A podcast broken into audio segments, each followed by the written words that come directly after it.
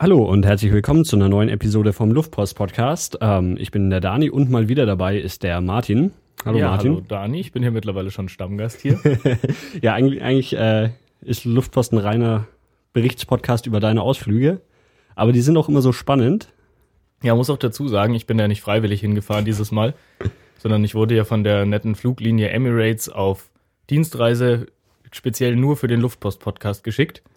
Das heißt, ich habe dort eigentlich gar keinen Spaß selber gehabt, sondern ich habe das alles nur für euch gemacht. Also ich glaube, wir haben es ja ähm, in der letzten Episode, wo du über den Vietnam erzählt hast, schon, schon ein bisschen angerissen. Aber wo warst du denn überhaupt? Ich war in Sri Lanka. Und zwar habe ich mir Sri Lanka im Wesentlichen so ausgesucht, dass ich zum Flughafen gefahren bin irgendwann, weil ich ja diesen Fluggutschein von Emirates hatte über einen Flug nach Vietnam. Und weil ich ja schon in Vietnam war und wir darüber nicht noch einen Podcast machen können, habe ich mir gedacht, ich fahre lieber woanders hin. Und dann bin ich zum Flughafen gefahren und da war lustigerweise wieder der genau gleiche Mensch, der mir auch damals diesen Fluggutschein ausgestellt hat am Schalter. Äh, dann musst du vielleicht noch mal kurz erzählen, warum du den überhaupt gekriegt hast. Also der Flug nach Vietnam war überbucht, weil die Lufthansa gestreikt hat und sie dann Leute von der Lufthansa zu Emirates in die Flugzeuge gesteckt haben und dann die billigen Passagiere loswerden wollten. und dann musste ich einen Tag oder durfte ich einen Tag später fliegen und habe dafür einen Hin- und Rückflug nach Vietnam nochmal als Gutschein bekommen. Das ist ja eigentlich auch total merkwürdig, oder? Also warum sollte man den gleichen Flug dann nochmal haben wollen? Also gerade wenn es so Reiseflüge sind und jetzt nicht so Business. ich glaube einfach, weil sie sich, sie zu faul waren, sich eine andere Methode zu überlegen. Mhm. Also das Problem ist ja, dass sie nicht den Flugpreis, weil der Flugpreis ja irgendwie immer unterschiedlich ist, je nach Auslastung und so weiter. Mhm. Und es könnte ja sein, man will zum gleichen Ziel wieder. Wie auch immer.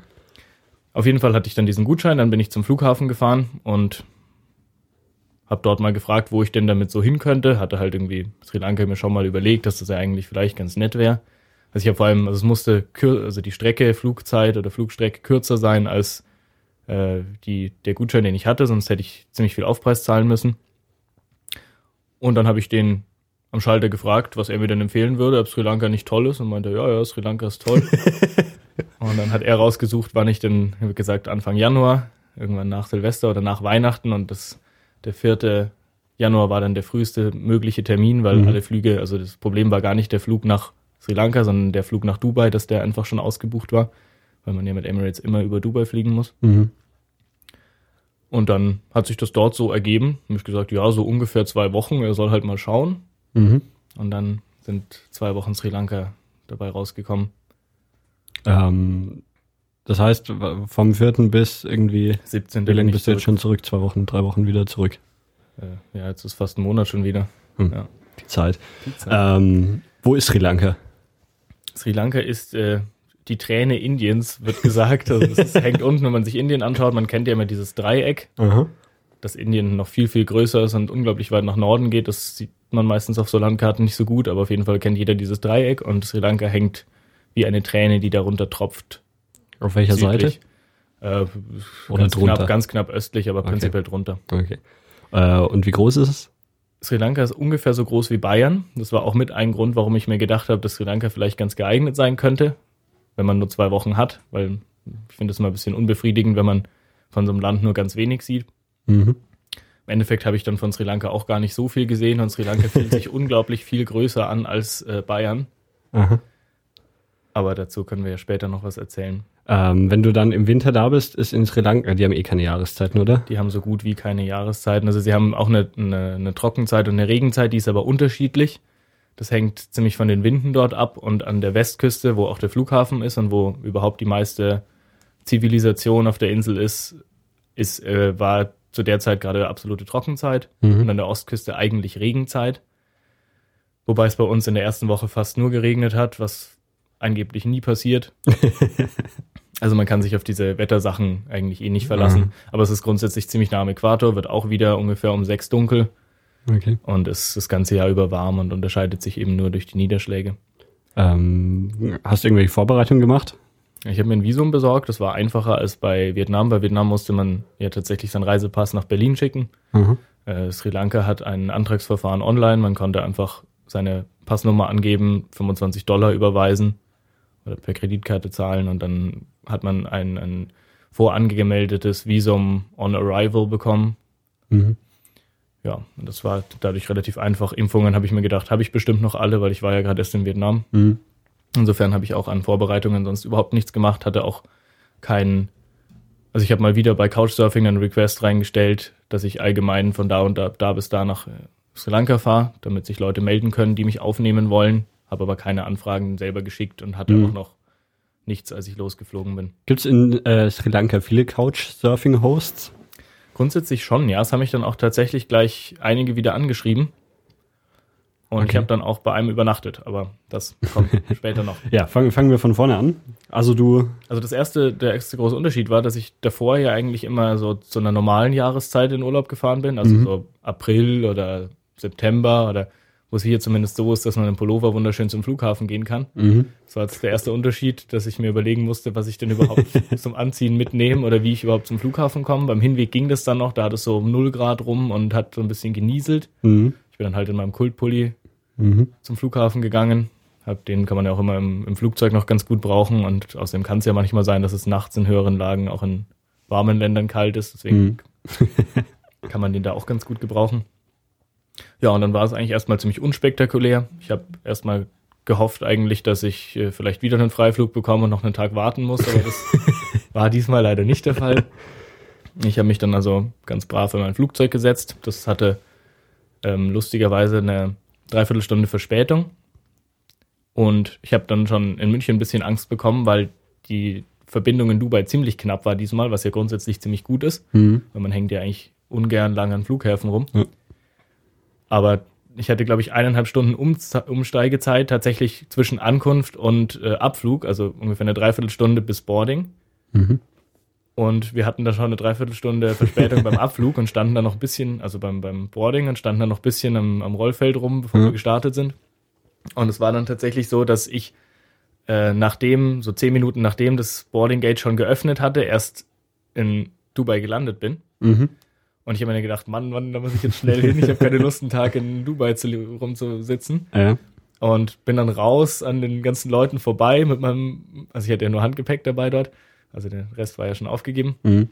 Bin dann rüber gesprintet, kannte mich Gott sei Dank schon aus im Dubai Airport, deswegen ging das alles ziemlich schnell. Bin schnell durch die, die Passkontrolle und dann den ganzen Flughafen entlang gerannt bis zum Flugzeug und bin dann tatsächlich ohne irgendwie zu warten am Gate in dieses Flugzeug eingestiegen. Also einfach rein und war auch ja. so relativ einer der letzten.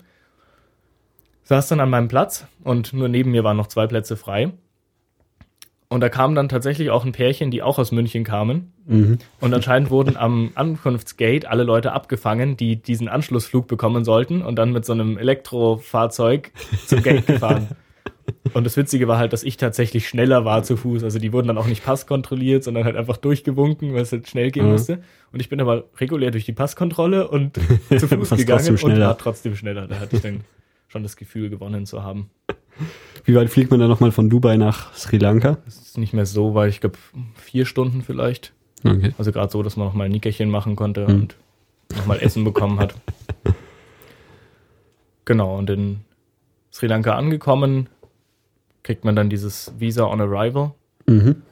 Man, man zeigt dann seinen ausgedruckten Wisch her, dass man diese 25 Dollar überwiesen hat und halt irgendwie seine Nummer, die tippen die dort ein. Mhm. Und dann wollen sie dort auch mal wieder eine Adresse, wo man denn wohnt in Sri Lanka.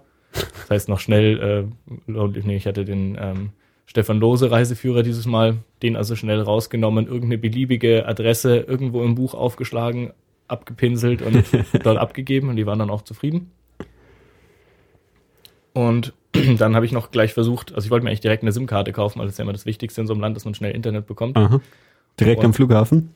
Direkt am Flughafen gab es dann, äh, also es gibt dort zwei ähm, Mobilfunkanbieter, also zwei große, äh, das sind Dialog und Mobitel. Mhm. Und die hatten auch beide so einen Stand am, am Flughafen, direkt da, wo man die Koffer abgeholt hat, dass man, solange man noch aufs Gepäck wartet, direkt sich SIM-Karten kaufen kann. Mhm. Und ich habe nur gehört, dass Dialog das bessere Netz hat. Und die haben dort aber nur so komische Komplettpakete mit internationalen Freiminuten und so weiter verkauft, mhm. die dann relativ teuer waren, also irgendwie so also 10 Euro für einen Monat, also auch dann mit einem halben Gigabyte Internet, aber eigentlich ist das zu viel für so ein Land, deswegen, äh, und außerdem, was will ich mit internationalen Freiminuten? Ich habe keine Skype benutzen oder was auch immer. Und deswegen habe ich dann noch gewartet. Also bei Mobitel hätte man die normale SIM-Karte auch im Flughafen bekommen, aber ich dachte mir dann, die kann ich auch noch kurz warten und dann Achso, und du hast irgendwann habe ich, später dort, hab ich gekauft. dort erstmal nichts gekauft. Ähm, können wir vielleicht auch gleich noch da Ja. erzählen, weil ja, Ja. ja egal wie rum. Also ich habe dann tatsächlich diese Dialog-Karte gekauft. Man bezahlt in Sri Lanka mit äh, sri lankischen Rupien. Also Mhm. In Indien sind ja auch Rupien, dort Mhm. haben sie halt das gleiche, nur weiß auch gar nicht, wie das in Indien genau ist. Also in Sri Lanka sind 170 Rupien ein Euro. Okay. Und diese SIM-Karte hat dann 200 Rupien gekostet. Da Mhm. waren dann auch gleich wieder ganz viele Leute, die dann angefangen haben, da meinen mein Pass einzuscannen und äh, Mikro-SIMs rauszustanzen und so weiter. ähm, fünf Leute, die versuchen, eine SIM-Karte zu verkaufen. Und genau, man, man kauft dann diese SIM-Karte und kauft sich einen, kann dann entweder einfach das Startguthaben verbrauchen oder kauft sich noch so ein Paket. Ich habe mir dann das 100 Freiminuten, 500 frei SMS, 500 Megabyte Paket gekauft für 30 Tage, das dann gigantische 299 Rupien gekostet hat, also immer noch weniger als 2 Euro. War also ganz schlau, nicht am Flughafen das. Paket zu nehmen.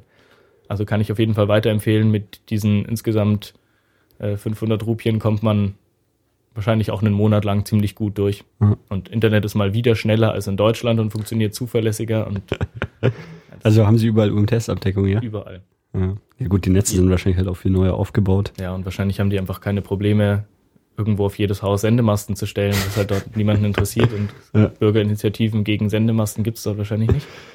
Insofern ist das einfacher.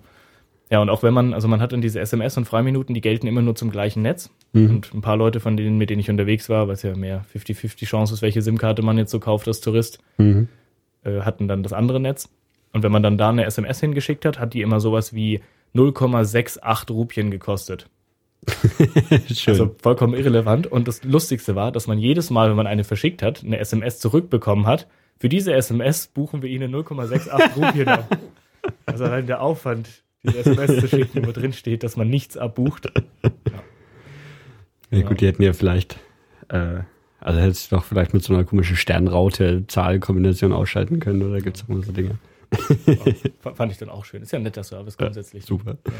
Ähm, ja, aber dann vom Flughafen ohne SIM-Karte, was hast du gemacht? Ich habe den äh, in meinem Reiseführer beschriebenen 187er Bus gesucht. Also es gibt nämlich mehrere Möglichkeiten, um äh, von, vom Flughafen heimzukommen. Also grundsätzlich gibt's Touristenbusse, die einen dann für 5 Euro ungefähr dahin fahren.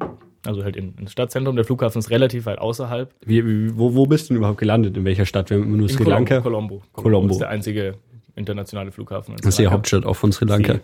Ist, glaube ich, nicht die Hauptstadt. Die Hauptstadt ist da direkt daneben, die heißt aber irgendwie anders. Okay. Aber das ist auch da, das ist so ein relativ langgezogener ähm, Ballungsraum an der Küste. Mhm. Und der Flughafen ist auch überhaupt nicht in Colombo, sondern eigentlich in der Nähe von Negombo. Das ist so 30 Kilometer nördlich von Colombo. Mhm. Und 30 Kilometer sind auf dieser Insel halt tatsächlich schon eigentlich Ja. äh, ein ganz gutes Stück. Und die Straßen sind auch so schlecht, dass es 30 Kilometer noch tatsächlich halt über eine Stunde braucht mit dem Bus oder egal mit was eigentlich. Mhm. Und man kann sich eben jetzt von, mit so einem Bus da in die Stadt fahren lassen, also nach Colombo dann tatsächlich. Also mit einem, mit einem Touristenbus. Oder man fährt mit dem Taxi, da wird man auch draußen aufgehalten und die Taxifahrer, ich habe dann versucht rauszubekommen, wo dieser 187er Bus abfährt und die haben alle behauptet, den Bus gibt's überhaupt nicht und äh, es gibt überhaupt keinen Bus und ich soll mit ihnen fahren. Und so eine Taxifahrt kostet dann halt auch sowas wie 10 Euro ungefähr. Mhm. Also wenn dann so, ich glaube sogar ein bisschen mehr, also so 2000 Rupien haben die behauptet, wollen sie haben.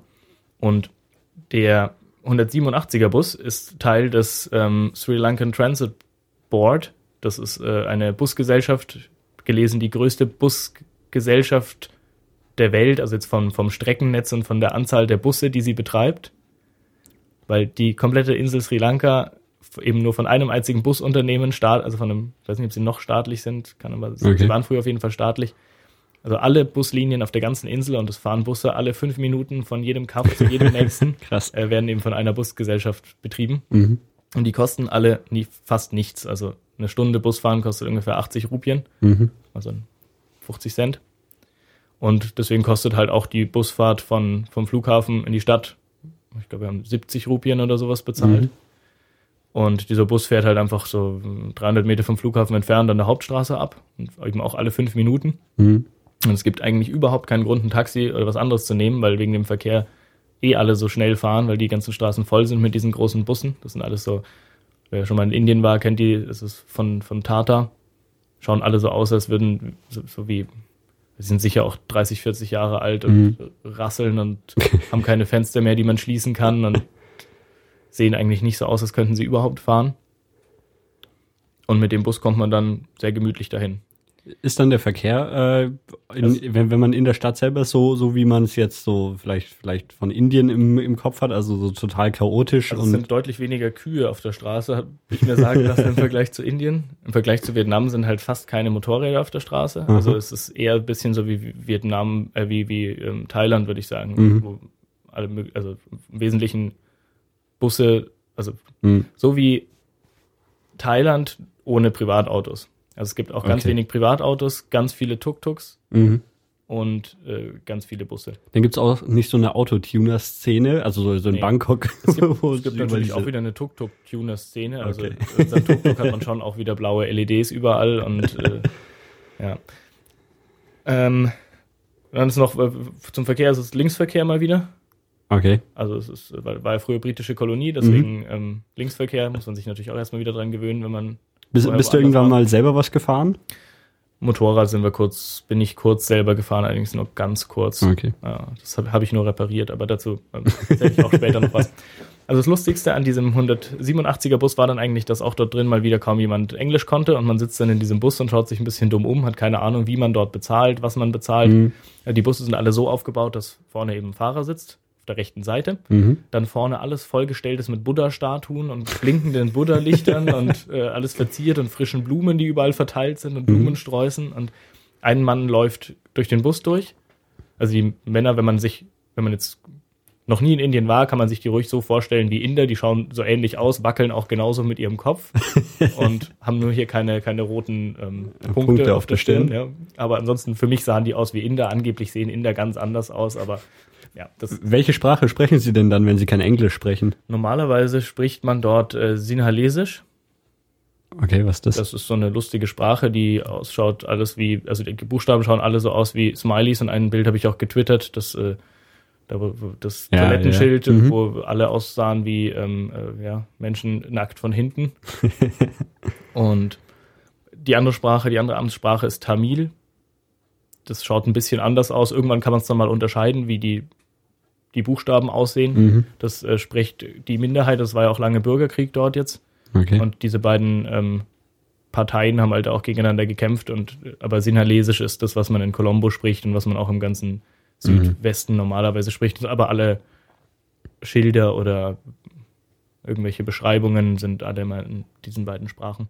Aber die spricht man dann auch nur auf Sri Lanka, oder? Oder also so, Glaub ich, zumindest ja. so, so als offizielle Amtssprache. Also sonst, ich hab- sonst habe ich die noch nie Ich gehört. habe das auch noch nie gehört. Nee. Aber dort sprechen das die Leute ja. Aha, okay. Ja, und das, an diesem 187er Bus war dann noch das Lustige, dass ich dort eben eingestiegen bin und dann kam direkt, äh, also man erkennt ja immer diese, diese Rucksacktouristen ziemlich schnell, dass sie irgendwie so ein bisschen komische Frisuren haben und Rucksäcke und Jogginghosen an und, Und äh, immer so weiß im Gesicht sind. ja genau, oder ein bisschen rot verbrannt, je nachdem, wie lange sie schon da sind. Äh, auf jeden Fall kam dann einer, der tatsächlich extrem so aussah, also ein Paradebeispiel von Rucksacktourist rein, äh, Andrew aus Australien, mit Mhm. dem bin ich dann auch die fast die kompletten zwei Wochen rumgereist. Also den habe ich tatsächlich in fünf Minuten nach Verlassen des Flughafens getroffen und habe mich dann wieder von ihm verabschiedet, als ich wieder zum Flughafen im Bus gefahren bin. Und äh, ja, so Haare auf der einen Seite lang, auf der anderen so halb abrasiert, äh, Yogamatte am Rucksack klemmend, ähm, Ukulele am auf der anderen Seite des Rucksacks. Und dann dachte ich mir, also man natürlich, wenn man die einzigen in diesem Bus ist, die sich verstehen können, dann fängt Mhm. man natürlich erstmal an zu reden. Dann haben wir uns halt unterhalten. Er kam gerade aus Indien, war schon die fünf Monate davor Mhm. unterwegs in Indien, China, Thailand, Kambodscha, Nepal. Mhm. Ja, und hat jetzt dann eben zwei Wochen auch, also war auch genauso lange unterwegs dann in Sri Lanka wie ich. Und fünf Minuten später sind dann noch zwei Mädels aus Chile eingestiegen, die sich dann natürlich auch mit uns unterhalten haben, Mhm. die auch davor in Indien waren und äh, Tänzerinnen, die äh, auf äh, Tanzlehrersuche waren und in Sri Lanka sri lankische Tänze. Sie wussten zwar selber noch nicht so genau, was es da gibt, aber sie hatten sich überlegt, sie wollen jetzt mal sri lankische Tänze, Tänze lernen Aha. und sind da hingefahren. Und mit denen sind wir dann erstmal los. Dann, man sitzt dann halt eineinhalb Stunden und fährt, steht im Stau im Wesentlichen. Mhm. Und es sah auch die ganze Zeit so aus, also war bewölkt, als würde es gleich anfangen zu regnen. Und dann sind wir in die Stadt gefahren und haben dann uns zu dritt ein, äh, zu viert ein Hotelzimmer genommen. Mhm. Hotelzimmer, also ist halt auch wieder so ein, also so tatsächlich so diese Hostels gibt's dort nicht. Also so diese Amerik, nee, ja, oder wie sie auch in Europa überall sind, diese mit Schlaf, Kollektivschlafraum Mhm. und Stockbetten und unten diese Schubladen, die man absperren kann. Und Mhm. also die Hostels sehen ja eigentlich alle gleich aus auf der Welt. So, sowas in der Art gab's dort überhaupt nicht. Oder beziehungsweise war dann erheblich viel teurer. Also gab, glaube ich, eins, das hätte 20 Dollar pro Nacht gekostet. Wir haben, glaube ich, jetzt für zu dritt 15 Dollar, äh, zu viert 15 Dollar gezahlt. Also nicht pro Person, sondern äh, Okay. Aber das war dann von der Aufmachung eher wie ein, wie ein Hotel, oder wie? ja, halt wie ein Hotel in so Ländern. Also Ja. halt Okay. kein Qualitätsstandard, kein Stern. Äh, heißt äh, halt irgendwie ein Bad mit, also Ja. warmes Wasser kriegt man dort fast nie, will man aber auch gar nicht, weil es eh viel zu warm Mhm. ist. Und Ist, äh, ist ja, da auch immer so eine, so eine fiese Luftfeuchtigkeit? Schon, ja. Also gerade, weil es eben, obwohl es eigentlich Trockenzeit war, dauernd geregnet hat, war es natürlich ziemlich feucht und es gab auch unglaublich viel Moskitos. Hm. Man hat es auch fast nicht vermeiden können, dauernd gestochen zu werden, weil man halt doch irgendwie rumläuft, die Füße dann wieder mal ins Meer hängt und dann ist die, der Moskitoschutz wieder weg. Hm. Aber bisher habe ich kein Malaria. Ist, Keine- ist Malaria da eine Gefahr? es ist geringes Risikogebiet. Also es wird halt überall gesagt, möglichst wenig stechen lassen, Malarone dabei haben. Mhm. Aber ja, man, man tut halt sein Möglichstes, um dann wenig gestochen zu werden und hat halt das Zeug dabei, falls es doch mal ausbrechen sollte. Aber hab, ich habe niemanden getroffen, dem das passiert ist. Ist Colombo eine große Stadt? Ich glaube, es ist schon ziemlich groß. Es wirkt jetzt nicht so wahnsinnig. Also es gibt so ein paar Hochhäuser, also es gibt so ein Hilton Hotel, das irgendwie halt ziemlich groß ist und sie bauen unglaublich viel dort. Aber so insgesamt sind doch alles ziemlich kleine Häuser. Es ist kein Vergleich jetzt zu sowas wie Bangkok oder Mhm. also es ist schon viel, viel, viel kleiner und auch alles viel einfacher. Aber äh, Sri Lanka ist schon auch so, so ein bisschen so eine aufstrebende Tourismusregion, oder? Also ich sehe es zumindest immer so, dass so äh, ganz viele Reisebüros irgendwie in den Schaufenstern so hier Sri Lanka, bla, Also es fliegen wird, sie wird dahin. überall gebaut und die Tendenz ist generell, dass es in Colombo am touristischsten ist und je weiter man dann nach Osten, also man, man fährt dann normalerweise die Südküste irgendwie entlang oder Mhm. wenn man sich an der Südküste, also erst nach Süden und dann nach Osten eben so außenrum bewegt, je weiter man wegkommt von Colombo, desto weniger touristisch wird's. Mhm. Und es ist halt so, dass sich dieser Tourismus einfach alle paar Jahre einfach eine Stadt weiter frisst. Also wenn man jetzt in einer Stadt war, dann muss man in drei Jahren wahrscheinlich in die nächste Stadt gehen, um das gleiche Tourist- Okay. oder Entwicklungsniveau anzutreffen. Also es wird dort sehr viel gebaut Mhm. und es wird auch, werden auch große Hotelanlagen wieder gebaut. Mhm. Genau. Aber also Colombo liegt ja dann direkt am Meer, oder? Genau, ja. Äh, liegen, liegen alle Städte so, so irgendwie außenrum oder also wird das Landesinnere? Also es ist ja oft so, dass dann irgendwie alles, an, was, was an Städten oder größeren Orten gibt, an der Küste liegt. Also es gibt eine große Stadt, da, das ist auch gleich das nächste Ziel dann. Das liegt ganz, also ziemlich genau in der Mitte, heißt Can Candy. Ich weiß nicht genau, wie man es ausspricht, äh, je nachdem, ob man Amerikaner ist oder nicht vielleicht. Mhm. Und da, also die ist auch relativ groß, wobei, also sowas wie, Mhm. vielleicht sowas wie Augsburg oder so. Okay. Also, auch nicht wirklich groß. Aber es gibt da schon was und es ist halt ganz viel Landwirtschaft im Landesinneren. Mhm. Ja, dann, äh, was noch aufgefallen ist in, also wir dachten erst, wir, der, der will uns verarschen. Wir sind dann, wollten dann nochmal in die Stadt fahren von diesem Hotel aus. Wer, wer will euch verarschen? Der, der Tuk-Tuk-Fahrer. Wir so. haben dann gefragt, so, ja, wie viel kostet es denn äh, nach Colombo in die Stadt? Weil wir Mhm. waren so vier Kilometer außerhalb. Also Colombo ist ziemlich lang, aber wir wollten eben wieder zum Hafen. Mhm. Und er hat dann gemeint, na, no, no, no, no price, ähm, Mieter, Mieter. Hm, hat nicht gewollt, was, was er wollte. Und dann deutet er innen eben auf seinen Taxameter.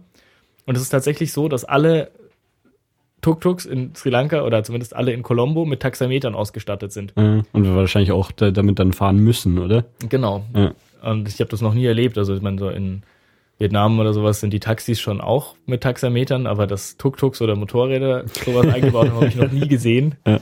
Also das ist eigentlich ganz witzig. Also sie sind halt auch deutlich billiger als die Taxis, die rumfahren. Aha. Man passt da auch locker zu viert rein, also Plusfahrer. Das haben wir auch schon getestet. Also normalerweise ist ja so eher zwei Plusfahrer. Mhm. Bei zu viert geht auch ganz gut. und damit kommt man ziemlich schnell und günstig überall hin. Und dann beim ersten Abendessen fällt einem dann gleich mal auf, also man, man bestellt irgendwas zu essen. Meistens haben sie vielleicht noch kleine Bildchen auf der Karte, aber äh, ja, man, man kennt das ja erstmal alles nicht, bestellt sich Mhm. dann irgendwas und das ist alles unglaublich scharf. Also es war deutlich schärfer als auch in, in Vietnam. Ich habe dann gleich mal so ein äh, Kotu Roti heißt das. Das ist äh, so ein Teigfladen, den man äh, auf einen Grill legt, also auf einen Grill ohne, ohne, ohne Rost sozusagen, also auf so ein Blech und dann hacken die damit, äh, sind wie so zwei so kleine Beile, mit denen hacken sie dann diesen Fladen klein auf dem Grill und es ist unglaublich laut, also man hört schon äh, aus einem halben Kilometer Entfernung, dass es dieses Gericht dort gibt, einfach weil sie so einen riesen Lärm machen dabei. Und schmeckt da und kippen sie da halt alles Mögliche an Gemüse und Zwiebeln und äh, ja, Zeug dazu und dann je nachdem, was man halt will, Fleisch oder Ei. Mhm. Und schmeckt sehr gut. Aber also da, da muss man es aus dem Teller essen, oder? Weil eigentlich könntest du es ja, weil es so ein Fladengericht ist, wie so ein Döner essen oder sowas. Also der Fladen wird eben komplett zerhackt. Ja. Also der besteht dann nur noch aus so kleinen, ganz kleinen Schnipseln. Mhm. Und man kriegt das immer auf den Teller und normalerweise aber kein Besteck dazu, weil man dort grundsätzlich mit Händen isst. Okay. Also deswegen, äh, man wäscht sich davor die Hände und dann isst man das mit Händen. Und zwar, Mhm. das wäre dann immer, also wenn man so aussieht, als wäre man nicht von da, dann kriegt man meistens noch eine Gabel dazu. Das ist relativ tolerant. Und äh, man kriegt aber eben kein Bier. Also ich wollte dann eben dort ein Bier trinken abends. Mhm. Und das haben die halt einfach nicht. Also es ist in Sri Lanka nicht üblich, in Restaurants Bier zu verkaufen, weil die Bierausschenklizenz unglaublich teuer ist. Okay. Das heißt, äh, die einheimischen Restaurants haben überhaupt kein Bier. Und die Touristenrestaurants haben es meistens nicht auf der Karte stehen. Und Das äh, heißt, man fragt dann, äh, habt ihr auch Bier? Und dann sagen die schon, ja, ja. Ist dann auch meistens nicht ganz billig und man kriegt es dann auch an den Tisch serviert, aber sie dürfen es halt nicht auf der Karte stehen haben, weil sie sonst Ärger kriegen. also dann verkaufen sie es illegal und haben auch keine Lizenz eigentlich Genau, oder wie? ja. Okay. Ja. Und äh, aber wenn, wenn man seriös aussieht, dann sagen sie, nee, nee, wir haben kein Bier, aber wenn man aussieht wie ein Backpacker, dann wird man schon nicht von der Alkoholaufsichtsbehörde sein und dann das- kriegt man eins oder wie. Vermutlich so, ja. Ja, und, aber betrifft es dann nur Bier oder gibt es generell dann keine alkoholischen Getränke? Generell keine alkoholischen Getränke. Also es ist eine Okay. Alkoholausschenklizenz, die man nicht hat. Äh, Gibt es dann da viele so, so Straßenverkäufer und also auch so Straßenrestaurants und sowas? Oder ist das dann, wenn man, also hast du ja auch im, im Vietnam erzählt, dass was da so ein Restaurant sind halt Plastikstühle auf dem Gehweg oder so. Ist das auch eher der Style oder wenn man was essen geht, dann, dann ist tatsächlich irgendwie ein Gebäude, in das man reingeht? Also es waren tendenziell eher Gebäude als in Vietnam, aber es gibt es auch auf jeden Fall, dass Mhm. man einfach auf der Straße ist. Also ist, weiß es nicht, woran das liegt. Eigentlich regnet es in Vietnam ja mehr. Hm. So dachte ich zumindest. Äh, tendenziell ist es dort schon öfter auch mal ein Gebäude, aber Mhm. gerade so in Colombo findet man auch ganz viel in der Strandpromenade. Also gerade das, wo wir auch am ersten Abend gegessen haben, das war auch so ein Plastikstuhl direkt irgendwo draußen und nur ein kleiner Stand daneben. Mhm.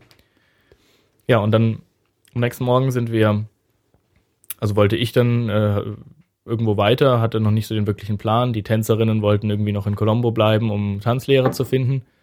Äh, der Andrew hatte irgendwie, war ein bisschen verplant und hatte eigentlich überhaupt keine Ahnung, was er machen wollte und wollte auch nicht so wirklich rausrücken, was er eigentlich jetzt vorhat. und dann habe ich halt gesagt, gut, dann mache ich mich uns auf den Weg, habe mein komplettes Zeug gepackt, bin in die Stadt gefahren, wieder mit irgendeinem so einem Bus, der dann in dem Fall irgendwie 10 Rupien gekostet hat. Mhm. Also mit, mit deinem gesamten Zeug aus dem Hotel gleich Ja, wieder ja, raus. Mit, mit allem. Okay. Und ich hatte auch diesmal relativ wenig dabei. Der Rucksack war irgendwie so 10 Kilo und Mhm. kann man ja schon mal einen Tag durch die Gegend tragen. Mhm. Und ich habe dann halt iPhone rausgenommen, ein bisschen bei Couchsurfing geschaut, hatte dann mittlerweile schon irgendwie so sechs Angebote von für Couchen in der nächsten Zeit und unter anderem eine in äh, Candy eben, in dieser Stadt im Landesinneren. Mhm. Und da wollte ich eh irgendwie mal hin und dann habe ich halt den, den, den mal angerufen, der hat mir seine Handynummer gleich da reingeschrieben. Habe ich dann mal angerufen, hat er gemeint, ah ja, Martin, hi. ja, schön, dass du anrufst. Äh, Ich bin gerade eh geschäftlich in, äh, Ken, äh, in Colombo den ganzen Tag heute. Mhm. Wir können dann ja einfach abends zusammen zu mir fahren. Mhm. Und ich gedacht, ja, trifft sich ja wunderbar. Dann mit ihm ausgemacht, dass wir uns irgendwie am späten Nachmittag, irgendwie so um fünf am Hauptbahnhof treffen. Und wollte mir währenddessen einfach mal Colombo anschauen Mhm. und bin da durch die Gegend geschlendert und äh, gab es jetzt irgendwie nicht, also ich wollte dann auch nicht irgendwie, es gibt dort nicht so wahnsinnig viele Sehenswürdigkeiten. Es ist, vielleicht habe ich doch einfach nur zu kurz gesehen, aber es stand auch in allen Reiseführern, dass Colombo prinzipiell jetzt nicht die schönste Stadt dort ist und auch nicht die interessanteste.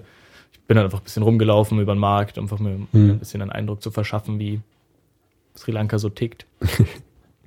und dann hat mich der Andrew angerufen, der Australier, Mhm. äh, ja, dass er jetzt doch mitkommen würde. Er fällt jetzt auch nichts ein, wo er jetzt hin soll. Er kommt jetzt mit nach Candy. Und dann habe ich ihm halt gesagt, gut, ja, ich habe da schon Couchsurfing klar gemacht, das, das läuft alles. Und dann war auch ganz glücklich. Dann haben wir uns da irgendwo wieder getroffen. und haben dann in so einem kleinen Restaurant auch irgendwie für kein Geld äh, gebratenes Huhn und Reis und so weiter gegessen.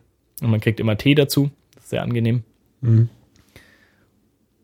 Und dann ruft uns der, der ähm, Benjamin hieß er übrigens, der äh, Couchsurfing-Host. Hieß er wirklich so oder hat er behauptet, er heißt so, weil sein Name eh für. Er hieß, heißt so, er hat sich überall so genannt und seine Eltern okay. haben ihn auch so genannt. Also, also nicht so, wie es die Chinesen gerne mal machen, behaupten, dass sie irgendeinen so westlichen Namen hätten, den sie dann gar nicht haben. Ich weiß es nicht. Na gut, aber es ist ja wahrscheinlich auch, auch gerade wenn es so, so von Indien her ein bisschen geprägt ist, dann ist ja eh viel mehr so, so englische, britische Kultur. Ja, also auch gerade dadurch, dass es halt Kolonie war lange. Ja. ja, und dann hat uns der angerufen, ja, er, es wird alles später und wir sollen doch schon mal vorfahren. Und er kommt dann irgendwie nach, er bestellt uns dann ein Tuk-Tuk, das uns abholt am Bahnhof und äh, seine Eltern warten da und äh, ja, das Tuk-Tuk holt uns dann dort ab und uns gedacht, hm, na gut, machen wir das halt mal. sind dann äh, zum Bahnhof, haben uns ein Zugticket gekauft. Züge kosten auch nicht viel mehr als äh, diese Busse, sind auch nicht mhm. viel schneller, aber es gibt äh, eigentlich keine sinnvolle andere Möglichkeit, um nach Candy zu kommen. Es sind auch nur so 100 Kilometer, denkt man sich dann so, ja, mit dem Zug eine Stunde halt oder so. Mhm. Zug braucht dann fünf Stunden. Ich weiß oh auch gar nicht genau warum. Und es war auch am Anfang ziemlich voll. Wir haben Sitzplätze bekommen und überall an der Decke, also sie sind nicht klimatisiert, die Fenster sind offen, die Schienen sind so schlecht, dass man jeden immer, wenn die einzelnen Schienenstücke, so wie bei diesen Lego-Schienen, die man die zusammensteckt, dann rumpelt es ja aber so ein bisschen an den, da, wo sie zusammen gemacht sind und das macht es halt auch ständig. Also dieses Tong, Tong, Tong, Tong. Und dann sind oben an der Decke überall Ventilatoren angebracht, dass es halt nicht ganz so heiß ist, wenn mhm. der Zug mal steht.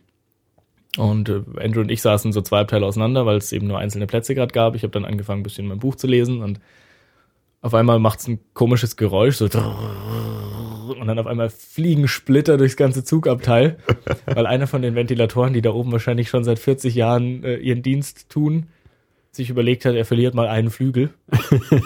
und da sind ja normal so Käfige außenrum. Ja. Und der Flügel hat es aber irgendwie geschafft, durch diesen Käfig durch genau so abzufliegen in dem Winkel, dass er da genau rausgeschossen ist. Und das ungefähr einen halben Meter neben Andrew im Boden eingeschlagen und in tausend Stücke zerschellt. oh Gott. Da dachte man auch erstmal, ja, das Gefährlichste am Zugfahren ist nicht, dass der Zug entgleist oder dass man ausgeraubt wird, sondern dass er vom, vom Ventilatorflügel erschlagen wird. Aber das Zugfahren klingt jetzt nicht so wie, wie Zugfahren in Indien. Wie, so, wie so mit, mit so, ja, also ich war, bin auch noch nie in Indien Zug gefahren, Erzähl aber. Mal, wie Zugfahren in Indien so wie ich es mir vorstelle zumindest. Naja, die, diese überfüllten Züge, wo die Leute so ihre Köpfe aus dem Fenster rausstrecken, dass sie nicht ersticken müssen in der, der Menschenmenge und. Nee, so war es nicht. Also bei den Bussen war es schon öfter auch mal so, dass man keinen Sitzplatz hatte oder dass mhm. halt viele Leute, also dass ungefähr doppelt so viele Leute in den Bussen dann fahren, wie Sitzplätze da sind. Mhm. Bei den Zügen war das nicht so extrem, da hat man eigentlich meistens einen Sitzplatz bekommen. Okay. Und es macht eben auch Spaß, weil man äh, sich, also die haben alle keine verschließbaren Türen, die Züge. Und man kann sich dann während der Fahrt aus dem fahrenden Zug raushängen und rausschauen. Und also die, die, die so Tür nach draußen, Tür okay. Nach draußen, also könntest du auch aussteigen. Ja, du kannst jederzeit aussteigen. Aber du kannst auch einsteigen ohne Ticket. Ja.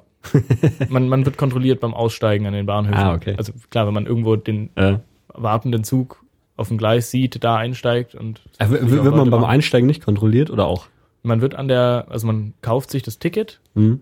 und äh, kann eben nur dann, wenn man das Ticket gekauft hat, überhaupt zum Gleis. Okay. Weil es auch nicht immer so war. Mhm. Nee, also wird, im Wesentlichen wird man beim Aussteigen kontrolliert und da schauen sie dann halt, wo man hergekommen ist mhm. und ob das Ticket richtig ist. Ja, und dann sind wir nach fast erschlagen werden und dann sind dann noch die, irgendwann war es dann relativ leer in dem Bus, also viele sind unterwegs ausgestiegen und mhm. nicht bis Candy gefahren. Waren dann noch ganz viele Sri Lankaner im Abteil daneben, die uns alle ziemlich witzig fanden und aber halt nichts verstanden haben von dem, was wir auf Englisch geredet haben und wir sie natürlich auch nicht verstanden haben. Mhm. Also sie haben dann immer, also es laufen immer so Verkäufer, die dann Essen verkaufen durch den, den Zug durch. Mhm. Und die Leute dort haben immer irgendwas gekauft und uns dann halt ein Stück davon abgegeben und wir wussten aber nie, was das ist. Es waren immer irgendwelche Teigsachen frittiert, wo irgendwas drin war und dann hat es auch tatsächlich nicht wirklich rausgeschmeckt und rausbekommen, was drin war. Ja, deswegen war die Zugfahrt dann eigentlich ziemlich kurzweilig. und dann sind wir angekommen, dann habe ich mir gedacht, rufe ich den jetzt nochmal an, den Benjamin, wie das denn jetzt läuft. Und gehe mit dem iPhone in der Hand raus, äh, so, hi Benjamin, uh, we arrived. Und dann stand direkt ein Tuk-Tuk-Fahrer daneben, uh, you, you, go Benjamin, you go Benjamin. da dachte ich mir schon so, hm, hat er jetzt gerade nur abgewartet, dass ein Tourist mit iPhone in der Hand rauskommt, den Namen gehört, den ich am Telefon gesagt habe und will uns jetzt sonst wohin fahren? Oder? Und dann habe ich halt äh, dem, also ich hatte dann schon aufgelegt und dann habe ich ihm gesagt, so, ah, you, you know Benjamin? Und, yeah, yeah, yeah, a lot of people go to Benjamin. äh, war ich schon ein bisschen verwirrt. Und habe ihm dann gesagt, ja, er soll doch den bitte nochmal anrufen, über den halt wirklich kennt zumindest, weil dann, ja, und dann hat er sein Handy rausgenommen, hat der Tuk-Tuk-Fahrer den Mhm. Benjamin angerufen und dann ich bin nicht dran gegangen und dann war tatsächlich wieder der Benjamin dran, also zumindest die gleiche Stimme, wie Mhm. ich vor zwei Minuten telefoniert hatte. Und ja, dann haben wir uns gedacht, na gut, dann fahren wir halt da mal hin. Könnte immer noch abgekartet sein, aber wie auch immer. Und dann sind wir ewig gefahren. Also Candy, liegt so ein bisschen in so einem Tal drin. Also es ist eben schon relativ hoch in den Bergen. Und ähm, da gehen aber eben dann noch so Berge rechts und links weiter hoch. Mhm. Und die Haupt, die Stadt generell ist eben in diesem Tal drin. Und wir sind dann mit dem Tuk-Tuk gefahren, so 20 Minuten irgendwelche Passstraßen hoch und ins absolute Dunkel. Also es war halt auch schon dunkel, als wir angekommen sind. Und dann hat er irgendwann angehalten vor einem verlassen aussehenden großen Haus, äh, direkt am Hang. Mhm. Und meinte so, we're there, ben Benjamin, Benjamin.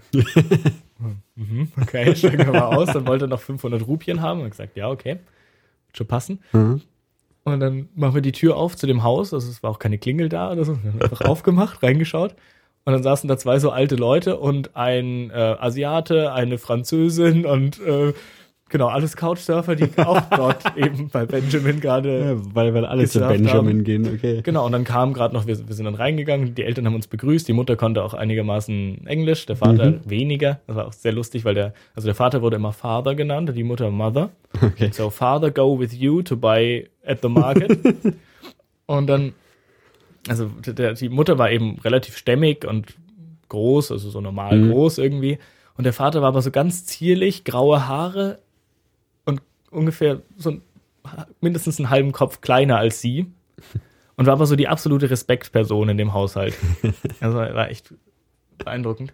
War, war dann das Haus in der Stadt drin oder weil Es war ein bisschen außerhalb, also sie haben uns das später auch erklärt. Äh, Das, es war früher, also das war ein, ein Projekt, ein Hilfsprojekt, das von äh, deutschen Missionaren aufgebaut wurde 1973. Okay. Und die Eltern von Benjamin haben eben da mitgeholfen und haben deswegen eins von diesen Häusern, da wurden ganz viele Häuser an diesem Hang eben gebaut Mhm. für arme Menschen, die irgendwie in, in Sri Lanka leben und kein Zuhause hatten. Und sie haben dann eben eins von den Häusern bekommen, weil sie das äh, eben mit aufgebaut haben und haben das dann ausgebaut. Also eigentlich waren diese Häuser ziemlich klein, das waren mehr so Mhm. Hütten. Und sie haben dann halt äh, über die Zeit jetzt das so groß ausgebaut, dass sie eben fünf Gästezimmer haben, die sie nicht brauchen und die sie auch ständig eben über Couchsurfing an irgendwelche Leute vergeben und dafür eben auch kein Geld wollen. Die hatten dann auch riesen Gästebücher, also so Bücher eben, Mhm. wo sich jeder eintragen konnte. Und da waren dann, also es waren irgendwie seit 2007 oder so, waren es vier so dicke Bücher, wo sich alle Leute verewigt hatten. Also scheinen dort halt durchgehend viele Menschen zu Okay. leben. Und die Eltern fanden das aber, ich finde das eben ganz toll. Und Benjamin äh, expo- importiert äh, Zahnprodukte aus äh, Was Deutschland. Zahnprodukte. Dental Products. Wie auch immer. Und deswegen reist er halt da mal rum und findet es dann halt auch toll, irgendwie so mit internationalen Leuten zu reden, die halt viel rumkommen und äh, ja, war dann äh, alles ziemlich witzig. Und dann kam, saßen wir eben unten noch ein bisschen im Wohnzimmer und dann kam äh, noch ein äh, Schweizer dazu, der auch gerade heimgekommen ist, aber halt schon ein paar Tage dort war. Dann kamen drei Chinesen, die auch schon eine Woche dort in dem Haus gewohnt haben. Und wie viele Leute haben denn da insgesamt drin gewohnt? Ja, das ist halt unterschiedlich. Also so zwischen 15 halt und also sie selber waren, äh, also halt die Eltern, der Benjamin und Mhm. noch eine Schwester von ihm, die aber ganz schüchtern war irgendwie und auch fast nie da war. Ja, Okay. Und, irgendwie war das dann sehr witzig und wir haben dann halt eben da auch viele Leute getroffen und uns erstmal austauschen können, wo man noch hinfährt, was schön war. Mhm. Und, ja, und dann hat äh, das Special war eben äh, die, die Kochkünste der, der von Benjamins Mother. Also man konnte, wir haben dann am nächsten Tag sind wir zum Markt gefahren und haben Fisch und Gemüse und alles Mögliche und Reis eingekauft. Das ist dann auch so am Markt, du hast dann äh, zehn verschiedene Reissorten und die kosten Mhm. alle unterschiedlich viel und schauen alle ein bisschen anders aus. Und man dann hat keine Ahnung, was man kaufen wir haben soll. dann die teuerste gekauft, weil dachten, die wird schon gut sein. Achso, und dann habt ihr eingekauft und Benjamins Genau, und Mutter wir haben dann ihr dann das ganze Zeug in die Küche gestellt und sie hat uns dann noch so ein bisschen eingeteilt, du schneid mal das und du Mhm. noch hier den Fisch und äh, wir mussten dann auch mit abspielen und so. Aber sie hat halt dann gekocht und wir dachten halt, sie haut das so alles in so ein Curry rein, weil es ja so ein bisschen in Indien, wie man also Mhm. ist halt immer Curry irgendwie mit Reis. Und sie hat dann aber halt aus dem ganzen Zeug, was wir gekauft hatten, äh, fünf verschiedene Currys gemacht, die alle komplett unterschiedlich geschmeckt haben und also es war wirklich, hätten wir nie so hinbekommen und hätten wahrscheinlich auch kein Restaurant so hinbekommen. Aber ha- hat sie euch zum Einkauf eine Liste gegeben oder was? Nee, nee. Sie hat nur gesagt, äh, wir sollen Gemüse, Fisch und Reis kaufen. okay. Jo. ja. Und ja, dort in, in Candy war es so so ein bisschen kälter, so 24 Grad und hat auch eben ziemlich oft geregnet. Und dann dachten Mhm. wir an dem Regentag, wir machen jetzt mal irgendwie was äh, äh, Britisches und gehen in den Botanischen Garten, der eben auch äh, unter britischer Kolonialherrschaft errichtet wurde und äh, so entsprechend wie so ein englischer Garten eben, also so ein englischer Mhm. Park aussah. Dort war dann das Highlight eigentlich nicht die ganzen Pflanzen, sondern dass da ziemlich viele Tiere rumgehüpft sind. Also da waren dann auch Affen auf den Bäumen und äh, Skorpione, die rumgelaufen sind. Und insofern war das alles ziemlich interessant. Ja, wie, wie britisch ist es dann da noch? Also, ja, merkt man davon überhaupt noch was? In Candy merkt man es halt an sowas wie diesem, also dieser botanische Garten Ja. auf jeden Fall. Dann halt der ganze Tee, den es überall immer gibt und überhaupt die Teekultur. Mhm.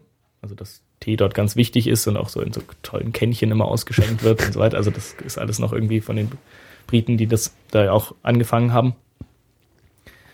Ansonsten schaut's nicht so wahnsinnig britisch aus, weil Also es gibt jetzt nicht irgendwie so, so irgendwie alte Kon äh, Kolonialgebäude, die dann irgendwie übertrieben fett aussehen und irgendwie.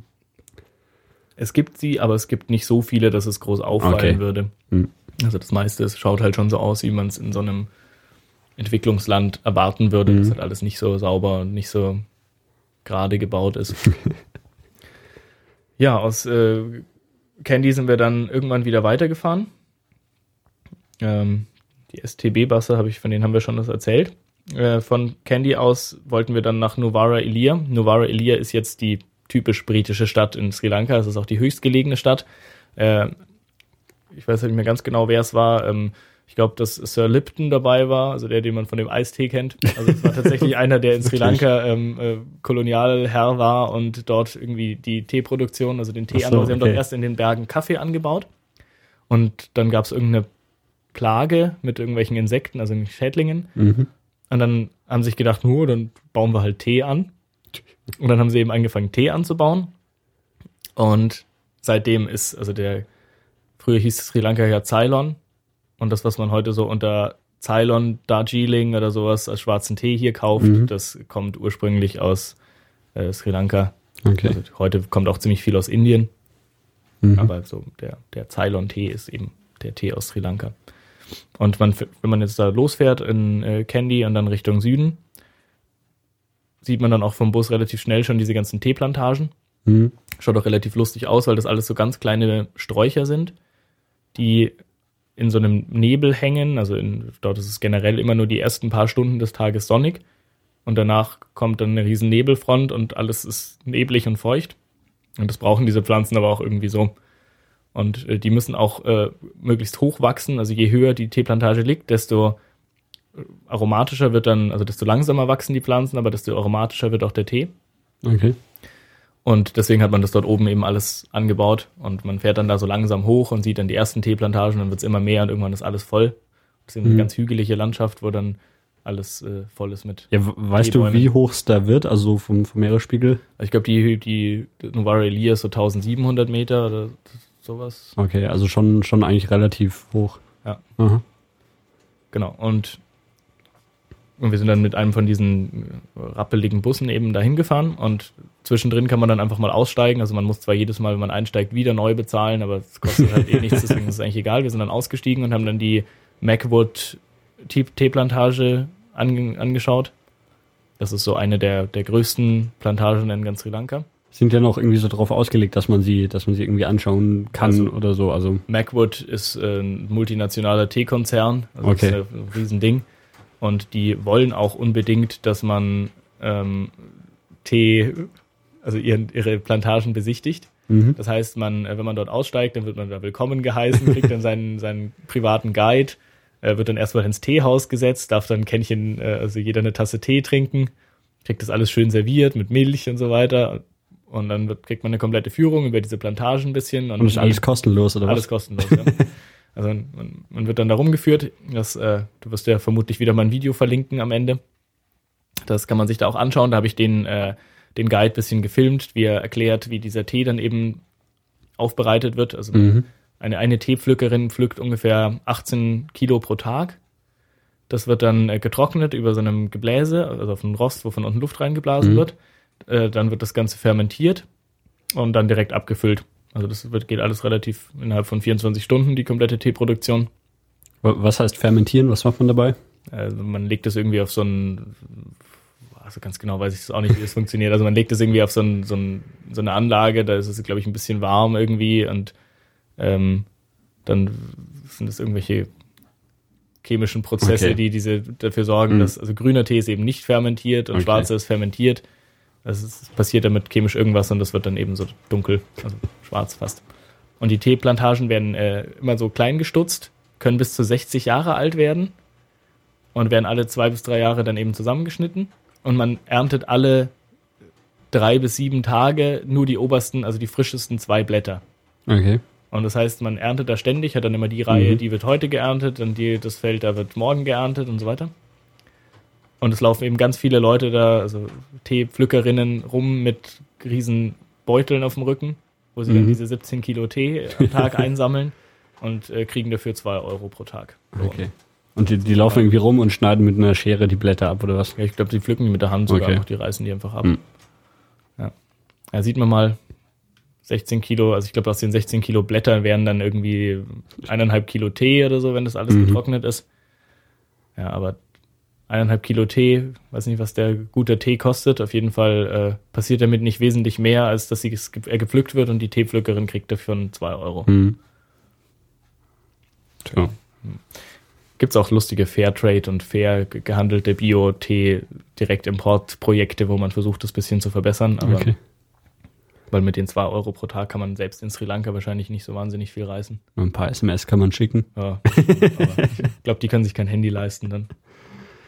Genau, und dann haben wir eben diese, diese Anlage besichtigt, sind dann auch irgendwann wieder weitergefahren. Man wartet dann einfach an der Straße, bis der nächste rote Bus vorbeikommt und hält ihn an und steigt wieder ein. Und, Und der kommt dann da was- auch in den Bergen irgendwie im 5-Minuten-Takt oder was? Also, vielleicht haben wir zehn Minuten Okay. gewartet.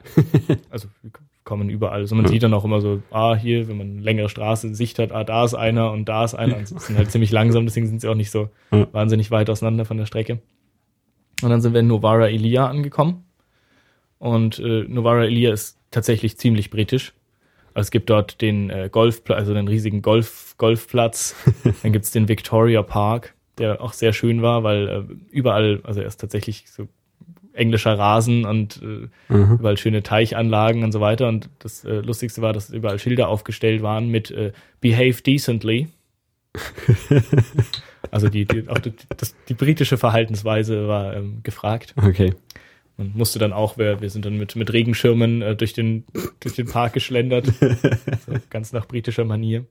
Wurden die am Eingang ausgeteilt? Ja, tatsächlich. Wirklich? Ja. ja, wo- wofür? Dass, dass die Leute britischer aussehen oder was? Weil es einfach ziemlich viel geregnet hat. Also es war jetzt nicht in dem Park, wurden sie aus, aber in dem botanischen Garten, wo wir waren, wurden Okay. sie am Eingang ausgeteilt. Tatsächlich riesengroße Regenschirme und jeder hat einen bekommen, der reingegangen ist und alle sahen ziemlich britisch aus. Ja, und ähm, also dann ist ja offensichtlich nicht so, dass, dass irgendwie die, die britische Besatzungszeit da irgendwie in, in, einem, in einer schlechten Erinnerung ist oder sowas. Nö, hatte ich auch nicht das Gefühl. Also es ist, die Leute waren da, glaube ich, schon, also sie haben auch ziemlich viele Sachen hier beibehalten und Hm. ich weiß auch gar nicht genau, warum die Briten dann eigentlich wieder gegangen sind. Tja, und ähm, In Novara Elia gibt's dann äh, noch ein paar andere britische Einrichtungen. Ich habe gleich in meinem Reiseführer noch im Bus gelesen, dass es den äh, Hill Club gibt. Das ist der höchstgelegene ähm, britische Gentleman Club. Das sind so Einrichtungen, also das, das ist jetzt heutzutage auch ein Hotel. Äh, früher war man da eben Mitglied in diesem Club, wenn man ein echter Gentleman war Mhm. und ist da abends hingegangen im Anzug zum Essen und äh, wurde vom Butler bedient und äh, also da sind halt einfach die ganzen Gentlemen hin, die keine Lust hatten, zu Hause rumzuhängen. mhm. Und da saß man dann und hat Pfeife geraucht und Tee vorm Kamin getrunken und gut gegessen. Und so einen Club gibt's dort eben auch. Mhm. Der ist auch so ziemlich schön gelegen in der Nähe vom Golfplatz äh, am Hang. Und wir haben dann mehr so aus Spaß im Bus bisschen rumgealbert. Also wir haben übrigens in, in Candy noch den Indonesier, der auch bei Benjamin gecrashed ist, aufgegabelt und äh, sind dann ab da zu dritt rumgereist.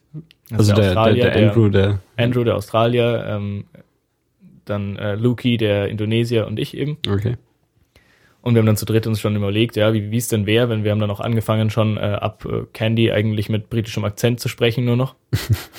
und Andrew hat mir dann jede Menge britische ähm, äh, Adjektive beigebracht, um mal ein äh, splendid und lovely unter meinen äh, meine Okay. Bemerkungen zu mischen. Und wir sind dann haben uns dann also einfach nur rumgealbert, dass wir doch in diesem Hill Club Abend essen könnten. Und Mhm. das war aber halt schon relativ teuer eigentlich. Also Mhm. stand halt drin, dass es ungefähr so 20, 25 Euro pro Person kostet. Was halt so ungefähr das Zehnfache ist von dem, was wir normal für ein Abendessen ausgeben. Mhm. Und deswegen war das eigentlich auch nicht so wahnsinnig ernst gemeint. Wir haben uns dann im ähm, Windsor Hotel in die, die Public Bar gesetzt, noch am Nachmittag, weil der Luki ein bisschen irgendwie E-Mails schreiben musste, weil für, für seine Arbeit irgendwie, der musste immer nebenher noch ein bisschen was arbeiten. Mhm. Und da saßen wir dann und haben bemerkt, dass eigentlich das ganze sri lankanische Bier nicht so wahnsinnig lecker ist. Also es gibt dort, die, die Hauptmarke ist Lion. Und davon gibt es ein Lion Strong und ein Lion Lager. Okay. Und die, naja, das eine schmeckt wie Wasser und das andere schmeckt viel zu süß. Und dann sind wir dort irgendwie auf die Idee gekommen, dass man äh, doch den eigenen Blend erfinden könnte und haben uns dann eben von jedem eins bestellt Mhm. und das in unterschiedlichen Verhältnissen dann zusammengekippt. Eben das äh, normal das Helle und das Starke. Ja. Und äh, daraus sind dann Andrew, äh, ähm, Martrews und Andertons Special Blend geworden. Je Okay. nachdem, äh, beides 50-50 Mischungen, nur je nachdem, welches man zuerst reinkippt. Ist es dann Martrews oder Andertons. und das ist auch der Tipp an alle, wenn ihr nach Sri Lanka fahrt und Bier trinken wollt, also gutes Bier, dann äh, ja, bestellt die beiden und mischt sie zusammen. Das ist besser als jedes einzeln. ja, und dann hatten wir da unsere zwei Martrews und Andertons getrunken und äh, dachten dann, ja, vielleicht könnten wir wirklich in diesem Hill Club Abend essen. Und Mhm. das Problem daran ist, dass in dem Hill Club ab 19 Uhr Anzugpflicht herrscht. Okay. Der typische Backpacker hat jetzt eher keinen Anzug dabei. Mhm. Äh, also haben wir uns aufgemacht in der Stadt, äh, um äh, Anzüge zu kaufen. also wir haben uns dann äh, jeder äh, Hemd, Krawatte und Hose gekauft äh, und unglaublich lang in diesen Läden verbracht, um alles anzuprobieren. Und die haben dann auch alle eingeschweißten Hemden für uns ausgepackt. Also so, die sind ja immer so in so Dinger eingeschweißt. Und ähm, genau, haben wir ein bisschen Chaos hinterlassen, glaube ich, aber haben dann tatsächlich jeder uns ein Sortiment gekauft, das dann ungefähr so 10 Euro gekostet hat, alles zusammen, oder 15 vielleicht. Ah, naja, Kann man ja immer mal brauchen, man muss es halt dann nur mit heimtragen wieder. Ja. Und äh, Luki, also der Indonesier, stand dann äh, ziemlich perplex vor uns, als wir uns wieder am äh, Victoria Inn, in dem wir dann genächtigt haben, danach getroffen haben, äh, dass wir plötzlich im Anzug da erscheinen. Und äh, hat dann aber selber auch noch bisschen äh, Zeug zusammengesucht und äh, hatte selber ein Hemd dabei sogar. Und wir sind dann, äh, haben uns dann stilecht vom Tuk-Tuk in den ähm, Hill Club fahren lassen. Mhm. Und äh, am Eingang, also wir sind dann so direkt nicht reingekommen, weil man tatsächlich auch Jackett braucht.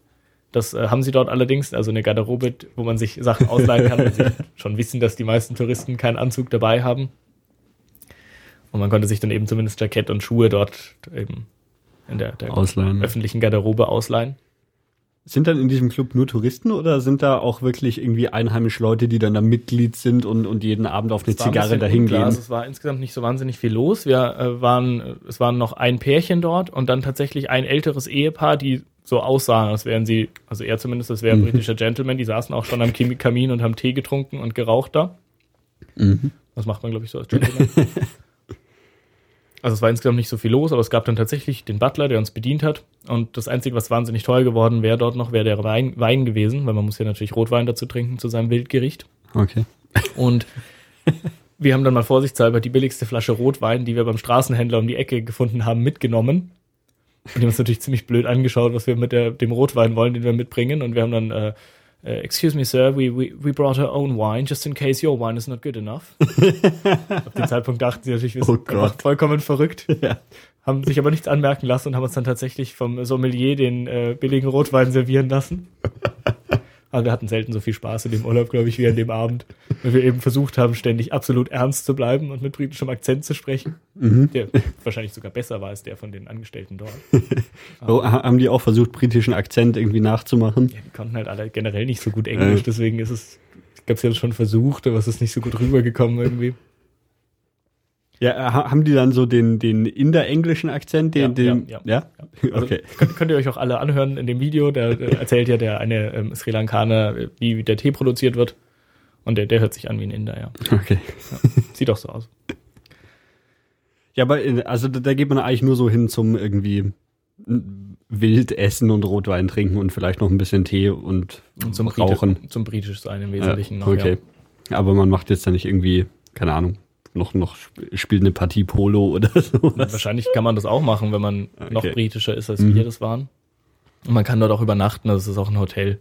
Das ist Okay. wahrscheinlich auch relativ teuer, aber also wir haben dann für den ganzen Abend irgendwie, ich habe dann mit Visa bezahlt, weil ich waren dann irgendwie so 10.300 Rupien oder sowas und mit so großen Zahlen hatte ich da noch nicht gearbeitet, habe ich mal meine Visa hingegeben. Und es waren dann irgendwie 60 Euro, die dann im Endeffekt auf, auf der Abrechnung standen. Also, Pro Person. äh, nee, insgesamt. Okay. Und pl plus die Anzüge noch. Plus die Anzüge. ja. Aber die habe ich ja noch. Insofern. Und ich habe auch noch schöne Fotos von dort, insofern. Das hat sich schon gelohnt. Ich habe Fotos gemacht, und alle im Anzug vor dem, äh, dem Wappen von diesem Club. Und Äh, die die, die habe ich auch gesehen. man musste auch Mitglied werden. Also es und, gab, und jetzt bist du Mitglied äh, in einem. ich habe mich für die Tagesmitgliedschaft entschieden. Ach so. Die hat noch 100 Rupien gekostet. Es gab natürlich auch die Jahresmitgliedschaft, aber die war dann doch deutlich teurer. Und dann aber tatsächlich so eine Mitgliedsurkunde bekommen. Ich hätte auch so, so eine Mitgliedskarte schön gefunden, die, die du jetzt immer so dabei hast und mit, mit Ja. auch so geprägten Wappen drauf oder so. Ja, das, das sollten sie mal einführen. Naja, vielleicht, wenn du Jahresmitgliedschaft nimmst. Mhm. Am nächsten Morgen sind wir um 5 Uhr in der Früh, was dann ein bisschen schwierig war mit Aufstehen, äh, zum äh, World's End National Park gefahren. Wir haben glücklicherweise einen Deal gemacht mit dem Fahrer. Also man kommt zu diesem Nationalpark nur mit dem privat gecharterten Auto hin. Also er fährt nichts, das ist ein großer Nationalpark in den Mhm. Bergen dort. Und wir haben Gott sei Dank am Abend davor noch in unserem Victoria Inn zwei Schweden, also ein schwedisches Pärchen getroffen, die das schon gebucht hatten, also den, das, den Fahrer sozusagen. Und wir haben dann halt gefragt, ob wir da einfach mitfahren können. Die haben natürlich gesagt, jo, ja, klar, kein Problem. Und der Fahrer hat sich dann aber quergestellt und wollte doppelt so viel Geld haben, dafür, dass er mit dem gleichen Auto doppelt so viele Leute transportiert. Und wir haben Mhm. dann gesagt, dass er ja wohl spinnt und dass äh, er genau das Gleiche macht. und wir wollen gefälligst, wir zahlen vielleicht höchstens ein Drittel mehr und ansonsten holen wir uns jemand anderen und dann hat das auch gezogen. Also wir haben dann tatsächlich überhaupt nichts mehr gezahlt. Wir haben Mhm. einfach nur den Preis, der schon ausgehandelt war, geteilt. Und man muss da unbedingt auch um fünf in der Früh hinfahren, weil eben in den Bergen dort generell nur vormittags gutes Wetter ist. Und ab, also man sieht dann dort auch tatsächlich, wie die Wolken so langsam hochziehen Hm? und ab 10 ungefähr ist keine Sonne mehr und man sitzt im Nebel. Deswegen sind die auch als die mysteriösen Nebelwälder Sri Lankas bekannt. Wir haben sie leider nur bei schönstem Sonnenschein und blauem Himmel gesehen, deswegen weiß ich nicht, wie mysteriös sie wirklich sind. Aber es lohnt sich auf jeden Fall, besucht diesen World's End National Park. Und das dann so. Also die, die Ebene dort heißt Horton Plains Mhm. und also das kann man auch im Video ganz gut sehen. Also es ist alles voll, also relativ wenig Vegetation, also nur so Büsche, so Rhododendren, die überall rumstehen und so ein bisschen Gras. Hm? Und dann eben äh, immer mal diese Wälder, das hängt irgendwie je nach der Bodenbeschaffenheit, wie sie dann da in dem, der Region gerade ist, ab. Und es gibt halt unglaublich viele Wildtiere. Also wir haben äh, also tatsächlich auch so große Hirsche und irgendwie so Kuhähnliche, die aber ein bisschen anders aussehen, so Tiere irgendwie. Und dann gibt's tausende Vögelsorten, gibt's so ganz wilde, blaue, gelbe Vögel, die wir allerdings meistens nur auf den Tafeln, die da vor der Stelle, wo sie normalerweise wohl dafür bezahlt werden, dass sie dort sitzen, weil sie waren halt nicht da. Und man, man hatte so eine Route durch diesen Park oder irgendwie. Ja, das ist so ein Rundweg, der Mhm. ist, äh, also kann man mehrmals abzweigen und irgendwie kürzere oder Mhm. längere Routen machen. Wir sind dann da so dreieinhalb Stunden rumgelaufen und das äh, Highlight ist dann eben dieses World's End, wo man von, habe ich auch ein Instagram-Bild davon gemacht, ein ganz schönes, wo man sieht, wie diese Wolkendecke langsam nach oben zieht. Also man sieht nicht, dass sie hochzieht, aber sie steht da so drin. Also es schaut dann echt aus wie aus dem Flugzeug. Hm? Und man kann da, wenn noch die Wolken weit genug unten sind, kann man bis zur Südküste Sri Lankas schauen. Okay. Also rein theoretisch kann man das Meer sehen von dort oben aus, Mhm. obwohl es noch ziemlich im Land ist. In der Und das ist dann so, so, so der, der höchste Berg, der auf Sri Lanka steht. Weiß nicht genau, ob es der, auf jeden Fall ist es der mit der schönsten Aussicht. Okay. Ja. Und warum heißt es World's End, wenn es genau im Zentrum ist oder so? Weil man bis zum Ende der Welt schauen kann. Okay. Ich, ja. ich habe es auch ein bisschen erahnt, dass dort das Ende der Welt Mhm. sein könnte.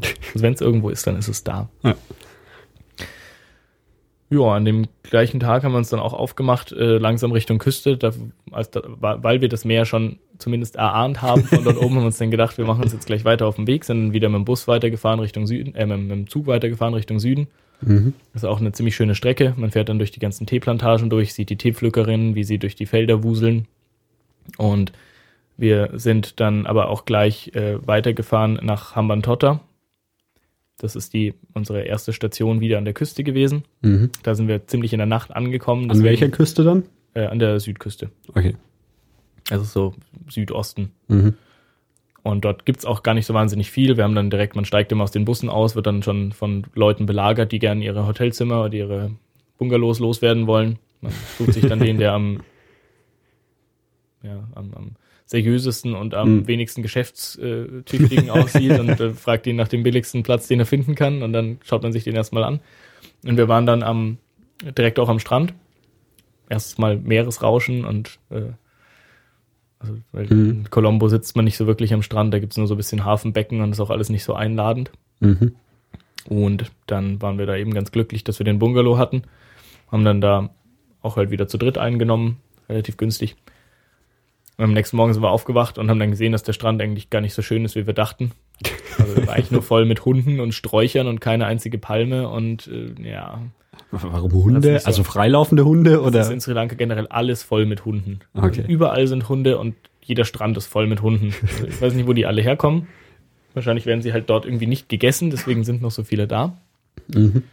Aber die vermehren sich halt dann natürlich auch wie blöd Okay. und der Müll liegt überall auf den Straßen rum. Also so wirklich Mülltonnen gibt's halt nicht, sondern man legt den halt irgendwo hin und dann wird er irgendwann abgeholt. Und deswegen finden die da halt unglaublich viel Nahrung Mhm. und dann vermehren sie sich. Und deswegen haben wir uns dann entschieden, dass wir gleich weiterfahren. Also wir haben dann erst noch überlegt, ob wir vielleicht eine kleine Motorradtour machen und da irgendwo hinfahren. Dann hat uns auch unser Tuk-Tuk-Fahrer, der uns auch den, das ähm, Hostel dort besorgt hat, äh, haben wir ihn halt gefragt, ob er uns auch ein Motorrad besorgen kann, weil Tuk-Tuk-Fahrer können ja generell alles besorgen. Mhm. Also stehst oft da und dann fragt dich irgendwie so, ah, where you wanna go? Und dann sagst du, ah, I wanna walk, it's fine.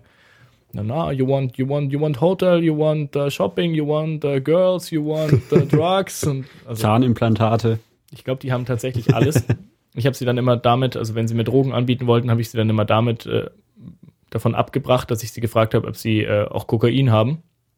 Weil Kokain hat man dort anscheinend nicht so. Okay. Und sie haben immer gemeint, nee, sie können mir alles andere, Crack, Heroin, was auch immer, Gras, können wir alles besorgen. Ich meine, nee, tut mir leid, ich nehme nur Kokain. Dann waren sie meistens ziemlich verzweifelt und sind wieder gegangen. Okay. Also, hm. Ist es da auch so, dass, dass da, oder weißt du, ob da irgendwie Todesstrafe auf äh, Drogenkonsum äh, oder Verchecken oder sowas steht? Ist ja irgendwie in, in, in Vietnam, glaube ich, und in China ist es auf jeden Fall so. wirkt nicht so. Ich weiß es nicht, aber es, sie machen es jetzt nicht so wahnsinnig versteckt. Also, Okay. Also man, es wird schon verboten sein, ne? aber Ja, aber ich glaube, direkt umgebracht werden sie vielleicht nicht. okay. Und dann hat er uns tatsächlich auch ein Motorrad gebracht, weil der Andrew wollte Motorradfahren lernen, weil er noch nie Motorrad gefahren ist. Da habe ich gesagt, ja, ja, bring ich dir bei, alles kein Problem. und dann kam er auch an mit so, so einem 100 Kubik, äh, äh, ja, so einer alten Karre, die irgendwie schon halb zerfallen ist. Mhm. Und dann habe ich mal draufgesetzt, ja, hinten gebremst, nichts passiert, vorne gebremst, auch nichts passiert. Also wer die kannst du damit überhaupt fahren? Das Teil bremst überhaupt nicht, uh, geht schon. Dann habe ich erstmal angefangen, die Bremsen zu reparieren. Also sie waren nicht komplett kaputt, man musste sie ein bisschen ölen und musste dies, äh, die ganzen Wege, die die Züge nachziehen und dann hat es auch wieder gebremst und dann ähm, bin ich mal Probe gefahren und dann haben wir uns aber aus irgendeinem anderen Grund eigentlich überlegt, dass wir doch lieber an einen schöneren Strand gleich weiter wollen. Mhm. Und dann haben wir ihn wieder fahren lassen mit dem Motorrad, das er aufgetrieben hatte, immerhin jetzt mit funktionierenden Bremsen. Insofern war er uns dann auch halbwegs äh, dankbar und äh, hat es dann in Kauf genommen, dass er einmal quer durch die Stadt gefahren ist, um ein Motorrad zu holen. Okay. Ja, und wir sind dann aber direkt weiter, wieder zu einem von diesen roten Bussen. Und ähm, wir sind dann weiter nach Tangale. Und Tangale ist jetzt ein also ein bisschen weiter eben wieder Richtung, Richtung Zivilisation. Mhm. Und es war dann auch der erste richtig schöne Strand mit Palmen und weißem Sand und Wellen. Und das Lustige dort ist, normalerweise würde man sich immer denken, eigentlich müssten da alle ihre großen Hotelanlagen hinstellen. Es gab aber überall nur so ganz kleine Bungalows. Und uns dann gefragt, warum eigentlich? Und dann haben wir, sind wir ein bisschen weitergelaufen, weil wir eben irgendwas gesucht haben. Also eine Unterkunft. Mhm. Und dann haben wir gesehen, dass in einer von diesen Unterkünften so ein Riesenschiff auf dem Gelände stand, also als Dekoration. also haben wir dann mal nachgefragt, wo, wo kommt denn das Schiff her? Äh, ja, das wurde 2004 vom Tsunami hier reingespült. Und, ja, sie wussten nicht, wie sie es wegbekommen, deswegen haben sie es stehen lassen. Und es war, ich glaube, das war echt eine ziemlich gute Werbung, weil da, glaube ich, mehr Leute reingelaufen sind, weil sie halt wissen wollten, was dieses Schiff da macht. Ja. Das war halt so ein, so ein groß, größeres Fischerboot, halt so mit. Ja. Und dort ist eben ziemlich der, dieser Tsunami 2004 eingeschlagen Mhm. und hat auch äh, alles, was da an größeren Gebäuden und Hotels stand, eben einfach mitgerissen. Okay. Und ich vermute mal, dass deswegen sie einfach sich nicht getraut haben, bisher da wieder große Hotelkomplexe hinzubauen oder die Versicherungen zu teuer sind Mhm. oder auf jeden Fall gibt's dort nichts Großes, was uns ziemlich entgegengekommen Mhm. ist, weil wir ja eh nur irgendwelche billigen Bungalows haben wollten. Und von denen gibt's da mehr als genug. Und je weiter man dann wieder, das gilt sogar für, für diese einzelnen Ortschaften, je weiter man nach Osten geht, desto kleiner und billiger werden die, die Hostels. Und wir haben dann tatsächlich zu dritt für ähm, 1000 Rupien, also so irgendwie dann für zwei Euro pro Person pro Nacht, äh, einen Bungalow bekommen, den eine Familie betrieben hat mit äh, einer 18-jährigen Tochter. Also nur die Eltern, die Tochter, die haben halt einfach so vier Bungalows dahingestellt und haben auch den ganzen Tag sich dort um den Garten gekümmert. Das war der schönste Garten, den ich je erlebt habe an so, so einem Bungalow. Und Den ganzen Tag da die Bäume neu geschnitten und neue Blumen gepflanzt und äh, halt, man konnte dort essen und haben Essen gekocht und haben dekoriert und dann immer irgendwie so Moskitoöle hingestellt und also man hat sich so echt, hat sich jemand um einen gekümmert. Mhm. Und das Ganze für zwei Euro pro Tag. Nur die Teepflückerinnen haben da auch nicht mehr verdient. ja, richtig. Ja, und die haben immerhin drei Zimmer vermietet Mhm. oder so, insofern. Ja, auf jeden Fall da unbedingt hinfahren nach Tangale. Natural Cabanas hieß der, die, diese Bungalow-Anlage, relativ weit im Osten. Haben sich eine Webseite und Online-Booking. Bestimmt, ja. Genau, und dann sind wir da rumgelaufen, haben den ein bisschen die Stadt erkundet und wollten dann, sind dann an einer Frau vorbeigekommen. Also es ist immer ein bisschen, sie war, war auch ganz klein und alt und hatte aber unglaublich viele Bananen dabei. Und dann haben wir uns gedacht, hm, eigentlich wäre doch eine Banane jetzt ganz geil und wollten eine Banane kaufen. Haben dann so alle Münzen, die wir hatten. Es gibt auch fast keine Münzen in Sri Lanka, sondern eigentlich im Wesentlichen Scheine. Mhm. Manchmal kriegt man Münzen. Also so im Bus als Wechselgeld oder so, weil die Ja. immer krumme Beträge haben, weil sie halt irgendwelche Preislisten befolgen müssen. Mhm. Und diese Münzen sind halt, also wir haben dann halt alle drei zusammengekratzt, also wir, der Andrew, der Luki und ich, und hatten dann irgendwie, weiß nicht, 40 Rupien oder sowas. Das ist eigentlich kein Geld, ist aber Bananen kosten in so Ländern Ja. auch immer kein Geld, weil da Ja. viel zu viele davon wachsen. Und wir wollten halt drei Bananen haben. Habe ich das dann auch versucht zu zeigen mit der Hand drei und ne, hat das ganze. Geld hingegeben und sie hat halt auf uns eingeredet auf vermutlich Sinhalesisch. Wir haben nichts verstanden und dann irgendwie, ja, wir haben drei Bananen. Und am Ende hat sie uns tatsächlich ins Geld genommen und hat uns so ein ganzes Büschel Bananen gegeben, also irgendwie so 20 Stück. Das, war die, das waren diese kleinen Bananen, Aha. die man dort immer kriegt.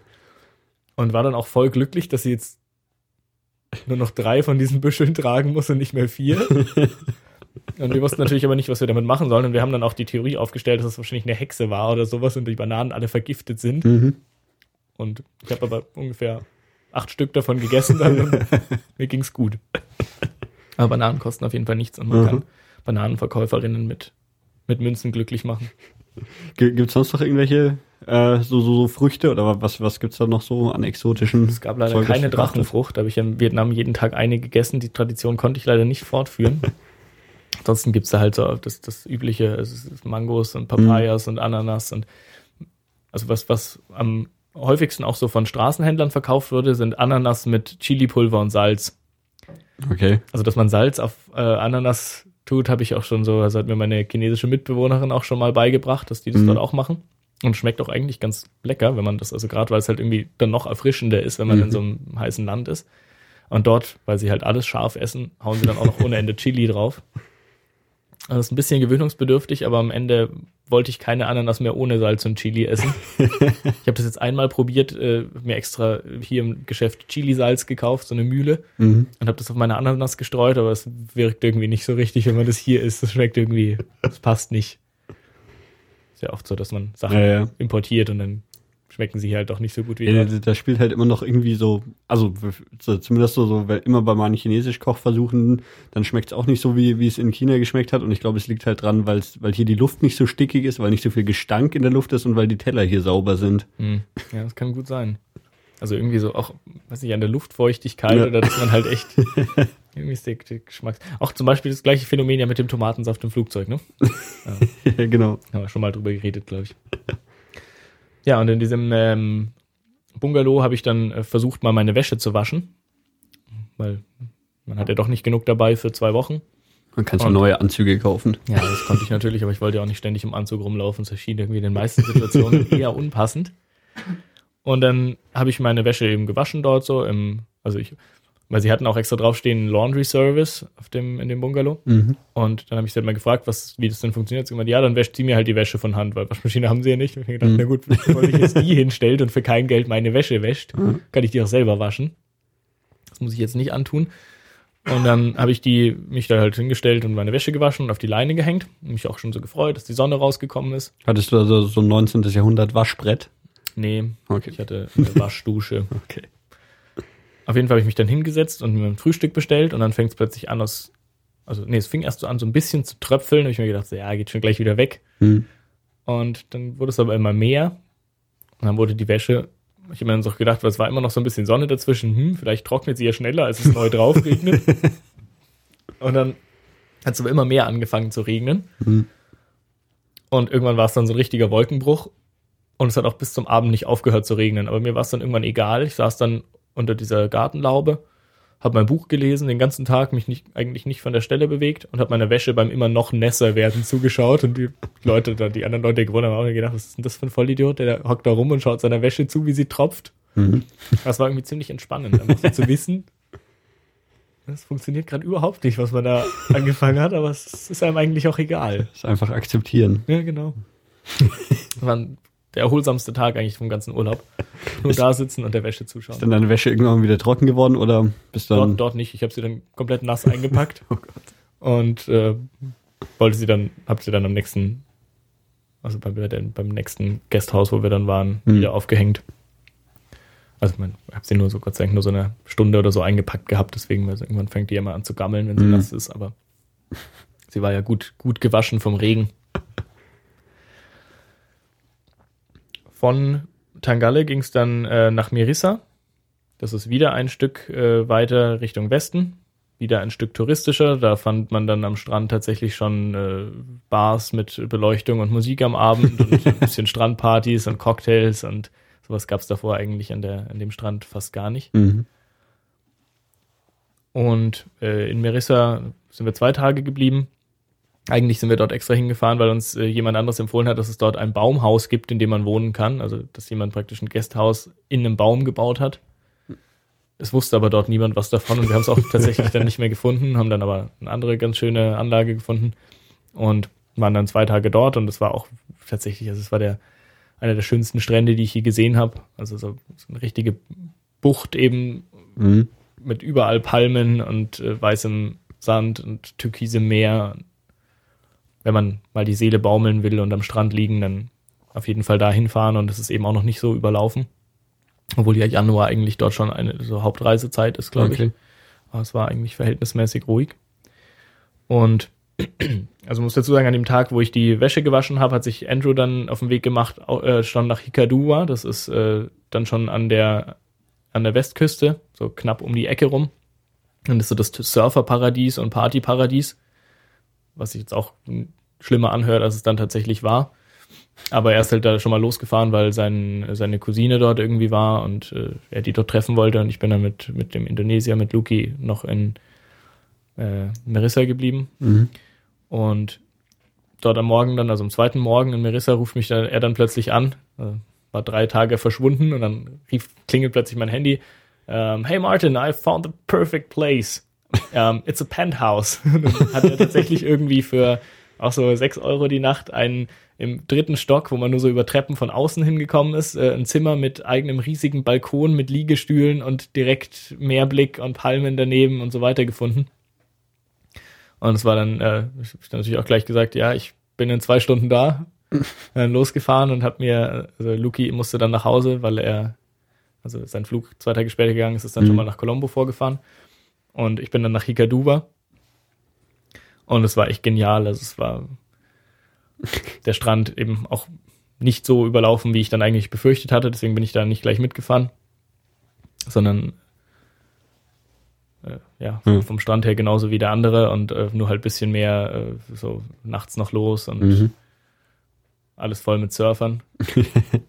und das war dann aber auch tatsächlich ganz lustig. Ähm, ich habe dann auch äh, Surfunterricht genommen. Äh, Windsurfen oder Wellensurfen? Wellensurfen. Okay. Und äh, also das sind auch schon ganz gute Wellen, also waren auch Leute da, die es richtig gut konnten. Ich habe das noch nie wirklich gemacht, deswegen habe ich mir gedacht, mhm. na, nehme ich mir mal einen Surflehrer. Und äh, ich hatte meinen Australier dabei, der sich gleich als Surflehrer angeboten hat. er war, hat, war Medizinstudent irgendwie im sechsten Semester oder sowas und hat sich eben schon die ganze Zeit überlegt, vielleicht Surflehrer zu werden, statt weiter zu studieren. Und ich habe ihm dann immer empfohlen, er soll doch erstmal seinen Doktor noch machen, weil es viel cooler klingt, wenn er so eine Visitenkarte hat, auf der Dr. Andrew bla bla Surf Instructor steht. Und deswegen habe ich dann bei Herrn Dr. Andrew ähm, Surfunterricht genommen und er hat es dann auch ziemlich professionell aufgezogen, dann das Surfbrett so auf den Boden gelegt, den Sand, also wir haben dann welche ausgeliehen, mhm. hat mir es dann so vorgemacht, wie man dann da so mhm. rauspaddelt und wie man dann aufsteht und so weiter und die äh, Verleiher dachten alle schon, wir sind alle ein bisschen, bisschen komisch in der Birne. Und es hat sich dann rausgestellt, dass er auch überhaupt nicht surfen konnte. Aber die, zumindest die theoretische Einführung war ziemlich gut. Also er konnte es ein bisschen besser als ich, aber ähm, ja, so richtig dann auch nicht. Wir haben es dann einfach ein bisschen probiert. Äh, und ja, man, man schwimmt dann halt immer ein bisschen raus, wartet auf eine Welle, fährt dann ein bisschen mit, versucht aufzustehen und dann haut es dann halt wieder hin. Also so war das bei mir zumindest immer. Mhm. Und es ist auch dort so, dass äh, die Wellen ein bisschen unberechenbar sind und dann immer mal irgendwie so, wenn man an die falsche Stelle kommt, plötzlich kein Sand mehr ist, sondern irgendwelche Felsen auf dem Boden und dann, äh, ja, also ich bin dann schon extra so weit weggegangen, dass da keine Felsen mehr waren, aber irgendwie hat man sich trotzdem immer irgendwas irgendwo angehauen. Und dann ja, hatte ich immer mhm. zu viele blaue Flecken, um weiterzumachen. aber es, um das mal auszuprobieren, das ist auf jeden Fall ziemlich geeignet dort. Mhm. Und dann war eigentlich der Urlaub auch fast schon wieder vorbei. Wir sind dann zwei Tage, ja, zwei Nächte dort geblieben, ich noch, und dann sind wir beide mit dem Zug wieder zurückgefahren Richtung Colombo. Und die Zugstrecke ist auch ziemlich schön, weil das äh, direkt an, an der Küste entlang geht und dieser Zug immer mal anhält und man dann den Leuten beim Wohnen zuschauen kann. Also weil normalerweise kommt man in so Ländern ja gar nicht so wirklich in die Wohngebiete, wo dann tatsächlich so die mhm. einzelnen Menschen wohnen oder halt kann da nicht reinschauen. Und dort war es aber so, dass der Zug öfter mal angehalten hat, so mitten auf der Strecke und man eben ja immer aus den Fenstern oder aus den Türen, nicht vorhandenen Türen raushängt Mhm. Und man konnte dann echt immer so, da waren dann halt irgendwie so kleine Dörfer, wo auch die, die Kinder es dann alle mal ganz toll fanden, hinzulaufen, wenn zukommt und den Leuten zu winken. Und dann war es natürlich noch witziger, dass da eben Touristen drin waren, die dann äh, mhm. anders aussehen. Und haben dann immer versucht, ihre drei Wörter Englisch, die sie konnten, auszuprobieren. Man hat dann vom Zug runter geantwortet und ist dann wieder weitergefahren. Also Zugfahren ist auf jeden Fall ein Erlebnis dort. Und äh, ja, dann bin ich in Colombo wieder angekommen, habe mir wieder einen Bus genommen. Also ich wollte dann, der Flug ging am nächsten Morgen um neun. Deswegen wollte ich nicht in Colombo bleiben, sondern bin mhm. dann gleich nach Negombo weitergefahren, eben 30 Kilometer nördlich. Das ist die nächstgrößere Stadt am Flughafen. Und der Bus war komplett überfüllt. Also tatsächlich so, dass man, so wie, wie du es in deiner Indien-Vorstellung mit den Zügen hattest, dass die Leute so halb schon rausgehangen sind und mhm. äh, überhaupt keinen Platz hatte, sich auch nur ein bisschen zu bewegen. Und ich habe dann aber, also es gibt immer so drei Plätze vorne links neben dem Fahrer. Und ich habe dann irgendwann nach einer Stunde stehen so einen Platz ergattert. Und an diesen Bussen ist das Lustige, dass immer in der Mitte, also praktisch zwischen diesen Plätzen und dem Fahrer, der Motor eingebaut ist. Also bei unseren Bussen ist der ja irgendwo hinten. Mhm. Dort ist der aber halt äh, Mitte vorne und ist auch nur von so einem, von so einem Wellblech abgeschirmt. Mhm. Also deswegen ist es auch so krass laut in den Bussen, mhm. weil man halt die ganzen Motorgeräusche da drin hat. Aber dieses Ding ist halt auch noch unglaublich heiß. Mhm. Also das ist halt ein Dieselmotor, der vollkommen überlastet, äh, tausende von Leuten durch die Gegend kart drin. Und wenn man das aber da zumindest gerade nicht dran denkt, dass da ja der Motor drin ist, dann kann man sich da ganz schnell verbrennen. Und man dann auch überlegt, so, warum ist es eigentlich so heiß hier vorne? Und dann, äh, ja, mhm. man echt aufpassen, dass man sich nicht die Füße verbrennt, die man da mal irgendwie so anlehnen will. Ja, war, war der dann voll mit äh, irgendwie Leuten, die zur Arbeit gefahren sind oder mit also Touristen, also die zum Flughafen? Nee, nee, das war ja abends, also es waren alles okay. Einheimische, die von der Arbeit, denke ich, äh, hm. halt abends heimgependelt sind. Und äh, ja, weil manche Leute ja mal Angst haben, dass man dann immer alleine ist, wenn man alleine in Urlaub fährt. Äh, in dem Bus habe ich dann noch zwei Finnen getroffen, die schon einen Kumpel dort hatten in Negombo, der irgendwie ein Gasthaus hat, bei dem sie schon äh, jetzt dann eben was ausgemacht hatten, dass sie dort übernachten. Mit mhm. dem bin ich dann auch wieder einfach mitgekommen und habe dann auch wieder umsonst äh, diese Nacht da verbringen können. Wir waren dann noch mit äh, den Freunden von denen, den, den Einheimischen, äh, was Abendessen. Ja, und dann bin ich am nächsten Morgen bei schönen 26 Grad und Sonne im Tuk-Tuk zum Flughafen gefahren. Bin dann eingestiegen, in Dubai wieder raus. Ich dachte mal, in Dubai wäre es immer so unerträglich heiß. Aber wir sind um 12 Uhr mittags angekommen und es hat irgendwie 23 Grad.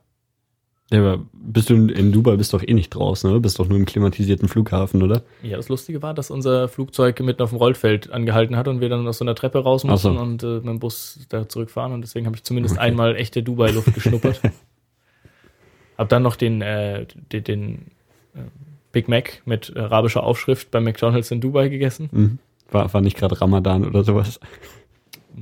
Weiß ich nicht. Wir haben ja zumindest einen verkauft. Okay. Vielleicht gilt, gilt das alles auf Flug, Flughafen ja. auch nicht so. Eigentlich darf man dort ja auch keinen Alkohol trinken und so, oder? Das ist doch. Ja. Ja, im Flughafen. Ich, ich habe mir, ne? Ich habe mir im Oman ja im, im Ramadan äh, beim Subway ein Italian BMT Sandwich gekauft. Hm. War ziemlich gut eigentlich. Ja, genau. Und dann, und dann bist du ins kalte Deutschland zurückgekehrt. Bin ich ausgestiegen, Schneefall, minus drei Grad. mit meiner Jogginghose, meinen Turnschuhen. Und stand dann auch tatsächlich, weil ich fahre dann ja immer mit, mit der S-Bahn nur ein Stück mit der S8 und dann steige ich in Unterföhringen in den Bus um oder in Johanneskirchen oder wo auch immer. Und dann stand ich eine Viertelstunde da und habe auf den Bus gewartet im Schneegestöber mit dem fetten Rucksack. Und, ja. Tja. War schon ein bisschen eine Ernüchterung. Aber man lebt sich dann schneller, als man denkt, wieder ein. Man denkt ja immer so, oh, wie soll ich das überleben? Jetzt wieder Winter. irgendwie nach zwei Tagen hat man das dann schon schon vergessen wieder, dass es eigentlich woanders schön warm ist. Sollen wir noch mal so eine Video-Live-Kommentierrunde machen? Äh, wenn du willst. Wenn, wenn, ja. Ich habe übrigens die Musik, die im Hintergrund läuft, pass auf, dass noch nicht losläuft, ähm, die habe ich im äh, Bus, weil in den Bussen in Sri Lanka läuft immer laut Musik. Und die habe ich dann mit Shazam immer mal mir ein paar Lieder gekrallt. ich mir schon dachte, ich muss mal wieder irgendwas. Äh, ist auch das Lustige, normalerweise schmeißt äh, die GEMA das ja immer aus YouTube direkt raus. Also mhm. YouTube schmeißt das raus wenn irgendwie da Rechte bestehen und anscheinend äh, sind diese ist die Musik unwichtig, die in Sri Lanka gespielt wird. Zumindest das ist, glaube ich, schon so Chartzeug gewesen, aber das ja. Video ist auf YouTube noch vorhanden. Okay. Ihr schaltet einfach, ihr hört weiterhin den Stream und wir klicken gleichzeitig auf Play. Und der, wieder, der, Martin erzählt ein bisschen was dazu. Soll ich wieder von drei runterzählen und bei, bei null drücken wir alle gleichzeitig auf Play. Genauso machen wir das. Okay. Drei, zwei, eins, null.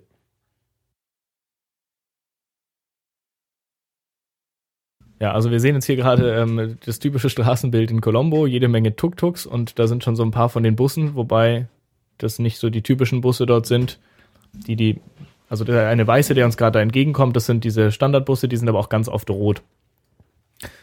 Ja, also und die Leute schauen eigentlich alle ziemlich ähnlich aus, für mich zumindest. und eben so ein bisschen indisch. Das war jetzt der Blick aus dem Haus von Benjamin. Also das war dann auch das Zimmer, wo ich gewohnt habe. Das ist das Haus. Das war von außen zugänglich, also alles so ziemlich im Dschungel drin. Mhm. Und diese ganzen anderen Häuser gehören alle eben zu diesem äh, Projekt, was von den deutschen Missionaren aufgebaut wurde. Die Musik klingt auch ein bisschen indisch. Ja, ja, auch die, die Sprache klingt irgendwie indisch. Ich muss mich da nochmal genauer informieren, wie diese Sprachen zusammenhängen oder wie auch nicht. Das ist der Botanische Garten und die Orchideensammlung.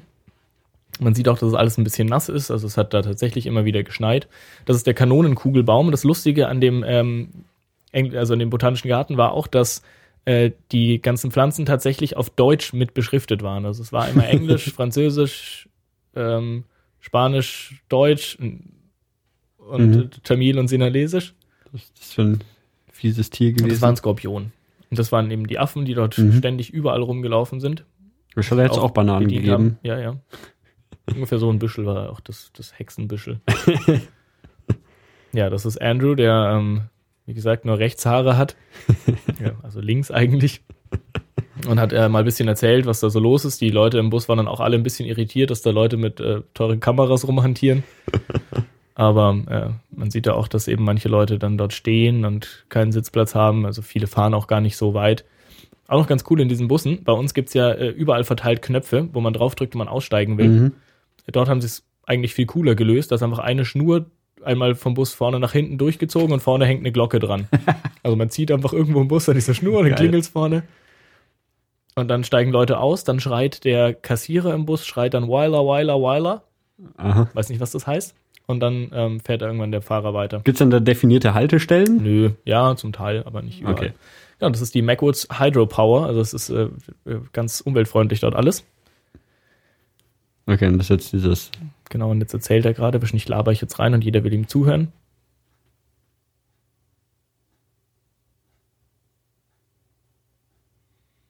Ja, also er erzählt, dass sie halt da die Teeblätter hinlegen und die werden Hm. getrocknet.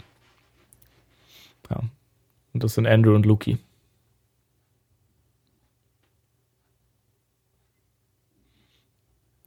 Genau, und da sieht man die ganzen verpackten Teepakete, wie sie dann verschifft werden.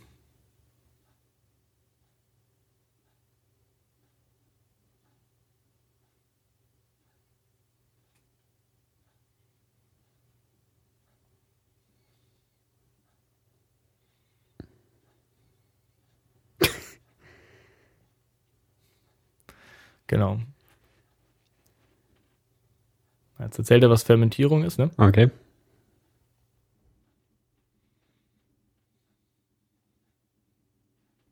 Und der hat auch nur, nur für, für euch drei da die Führung gemacht, oder Ja, wie? genau. Okay. Ja, wir haben ihm da ein bisschen Trinkgeld gegeben, aber es wurde, glaube ich, nicht mal unbedingt erwartet. Und da oben Ah, sieht man okay. jetzt ein bisschen hier die, ja, sie noch das Weihnachtsschild dastehen. so sehen diese Pflänzchen aus. Mhm. Muss auch relativ anstrengend sein, wenn man da äh, eben den ganzen Tag rumläuft und da gebückt irgendwie diese Blätter runterzupft. Mhm. Die laufen dann eben da auch von Feld zu Feld. Und da kriegt man seine Bananen, wenn man kein Affe ist und es nicht schafft, auf den Baum selber drauf zu klettern. Ja, das war jetzt zum Beispiel der, das Hotelzimmer in Novara Elia im Victoria Inn. Mhm. Also so sah das dann halt dort aus und war eigentlich schon immer so, dass man sich gut so ein Zimmer zu dritt nehmen konnte, weil sie Mhm. immer pro Zimmer berechnen.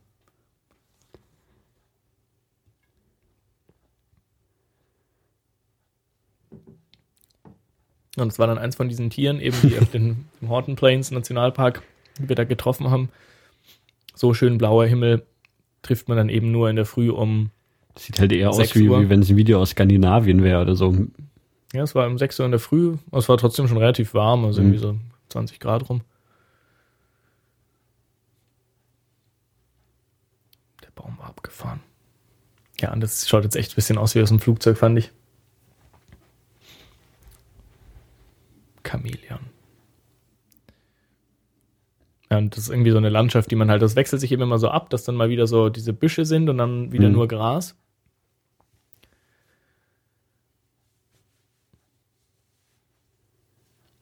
Dann gibt es ganz viele Wasserfälle, die man anschauen kann und aber da immer halt runterklettern muss, um sie irgendwo zu sehen.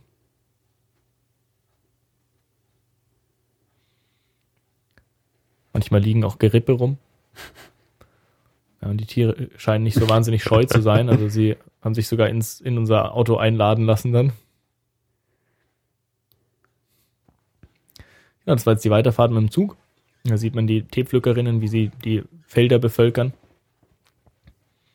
Und ziemlich unwegsam dort, also es wäre auch Mhm. völlig unmöglich, das irgendwie maschinell zu pflücken. Alles bisschen in Nebel gehüllt.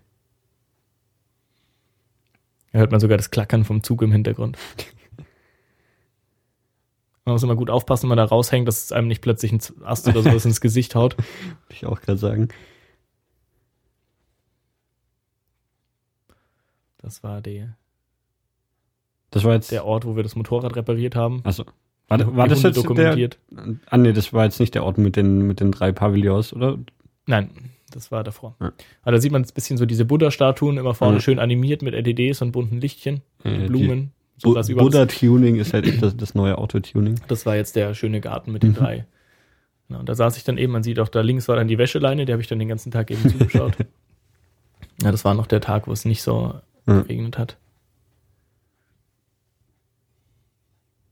Da bin ich so unglaublich äh, erschrocken, weil ich an diesem Baumstumpf vorbeigelaufen bin und ich wusste, dass da diese Tierchen drauf sitzen. Und die dann aber erschrocken sind, dass ich zu nahe gekommen sind und halt plötzlich weggerannt sind und dann bin ich mich erschrocken. Genau, das ist in Merissa.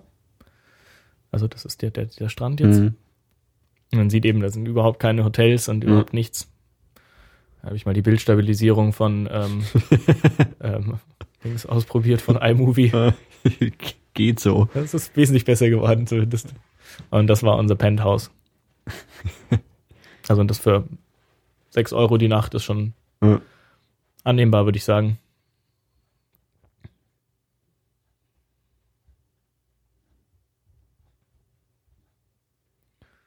Ja, und das sind die, die drei Sprachen. Da sieht man auch nochmal schön die, die Smiley-Sprache oben.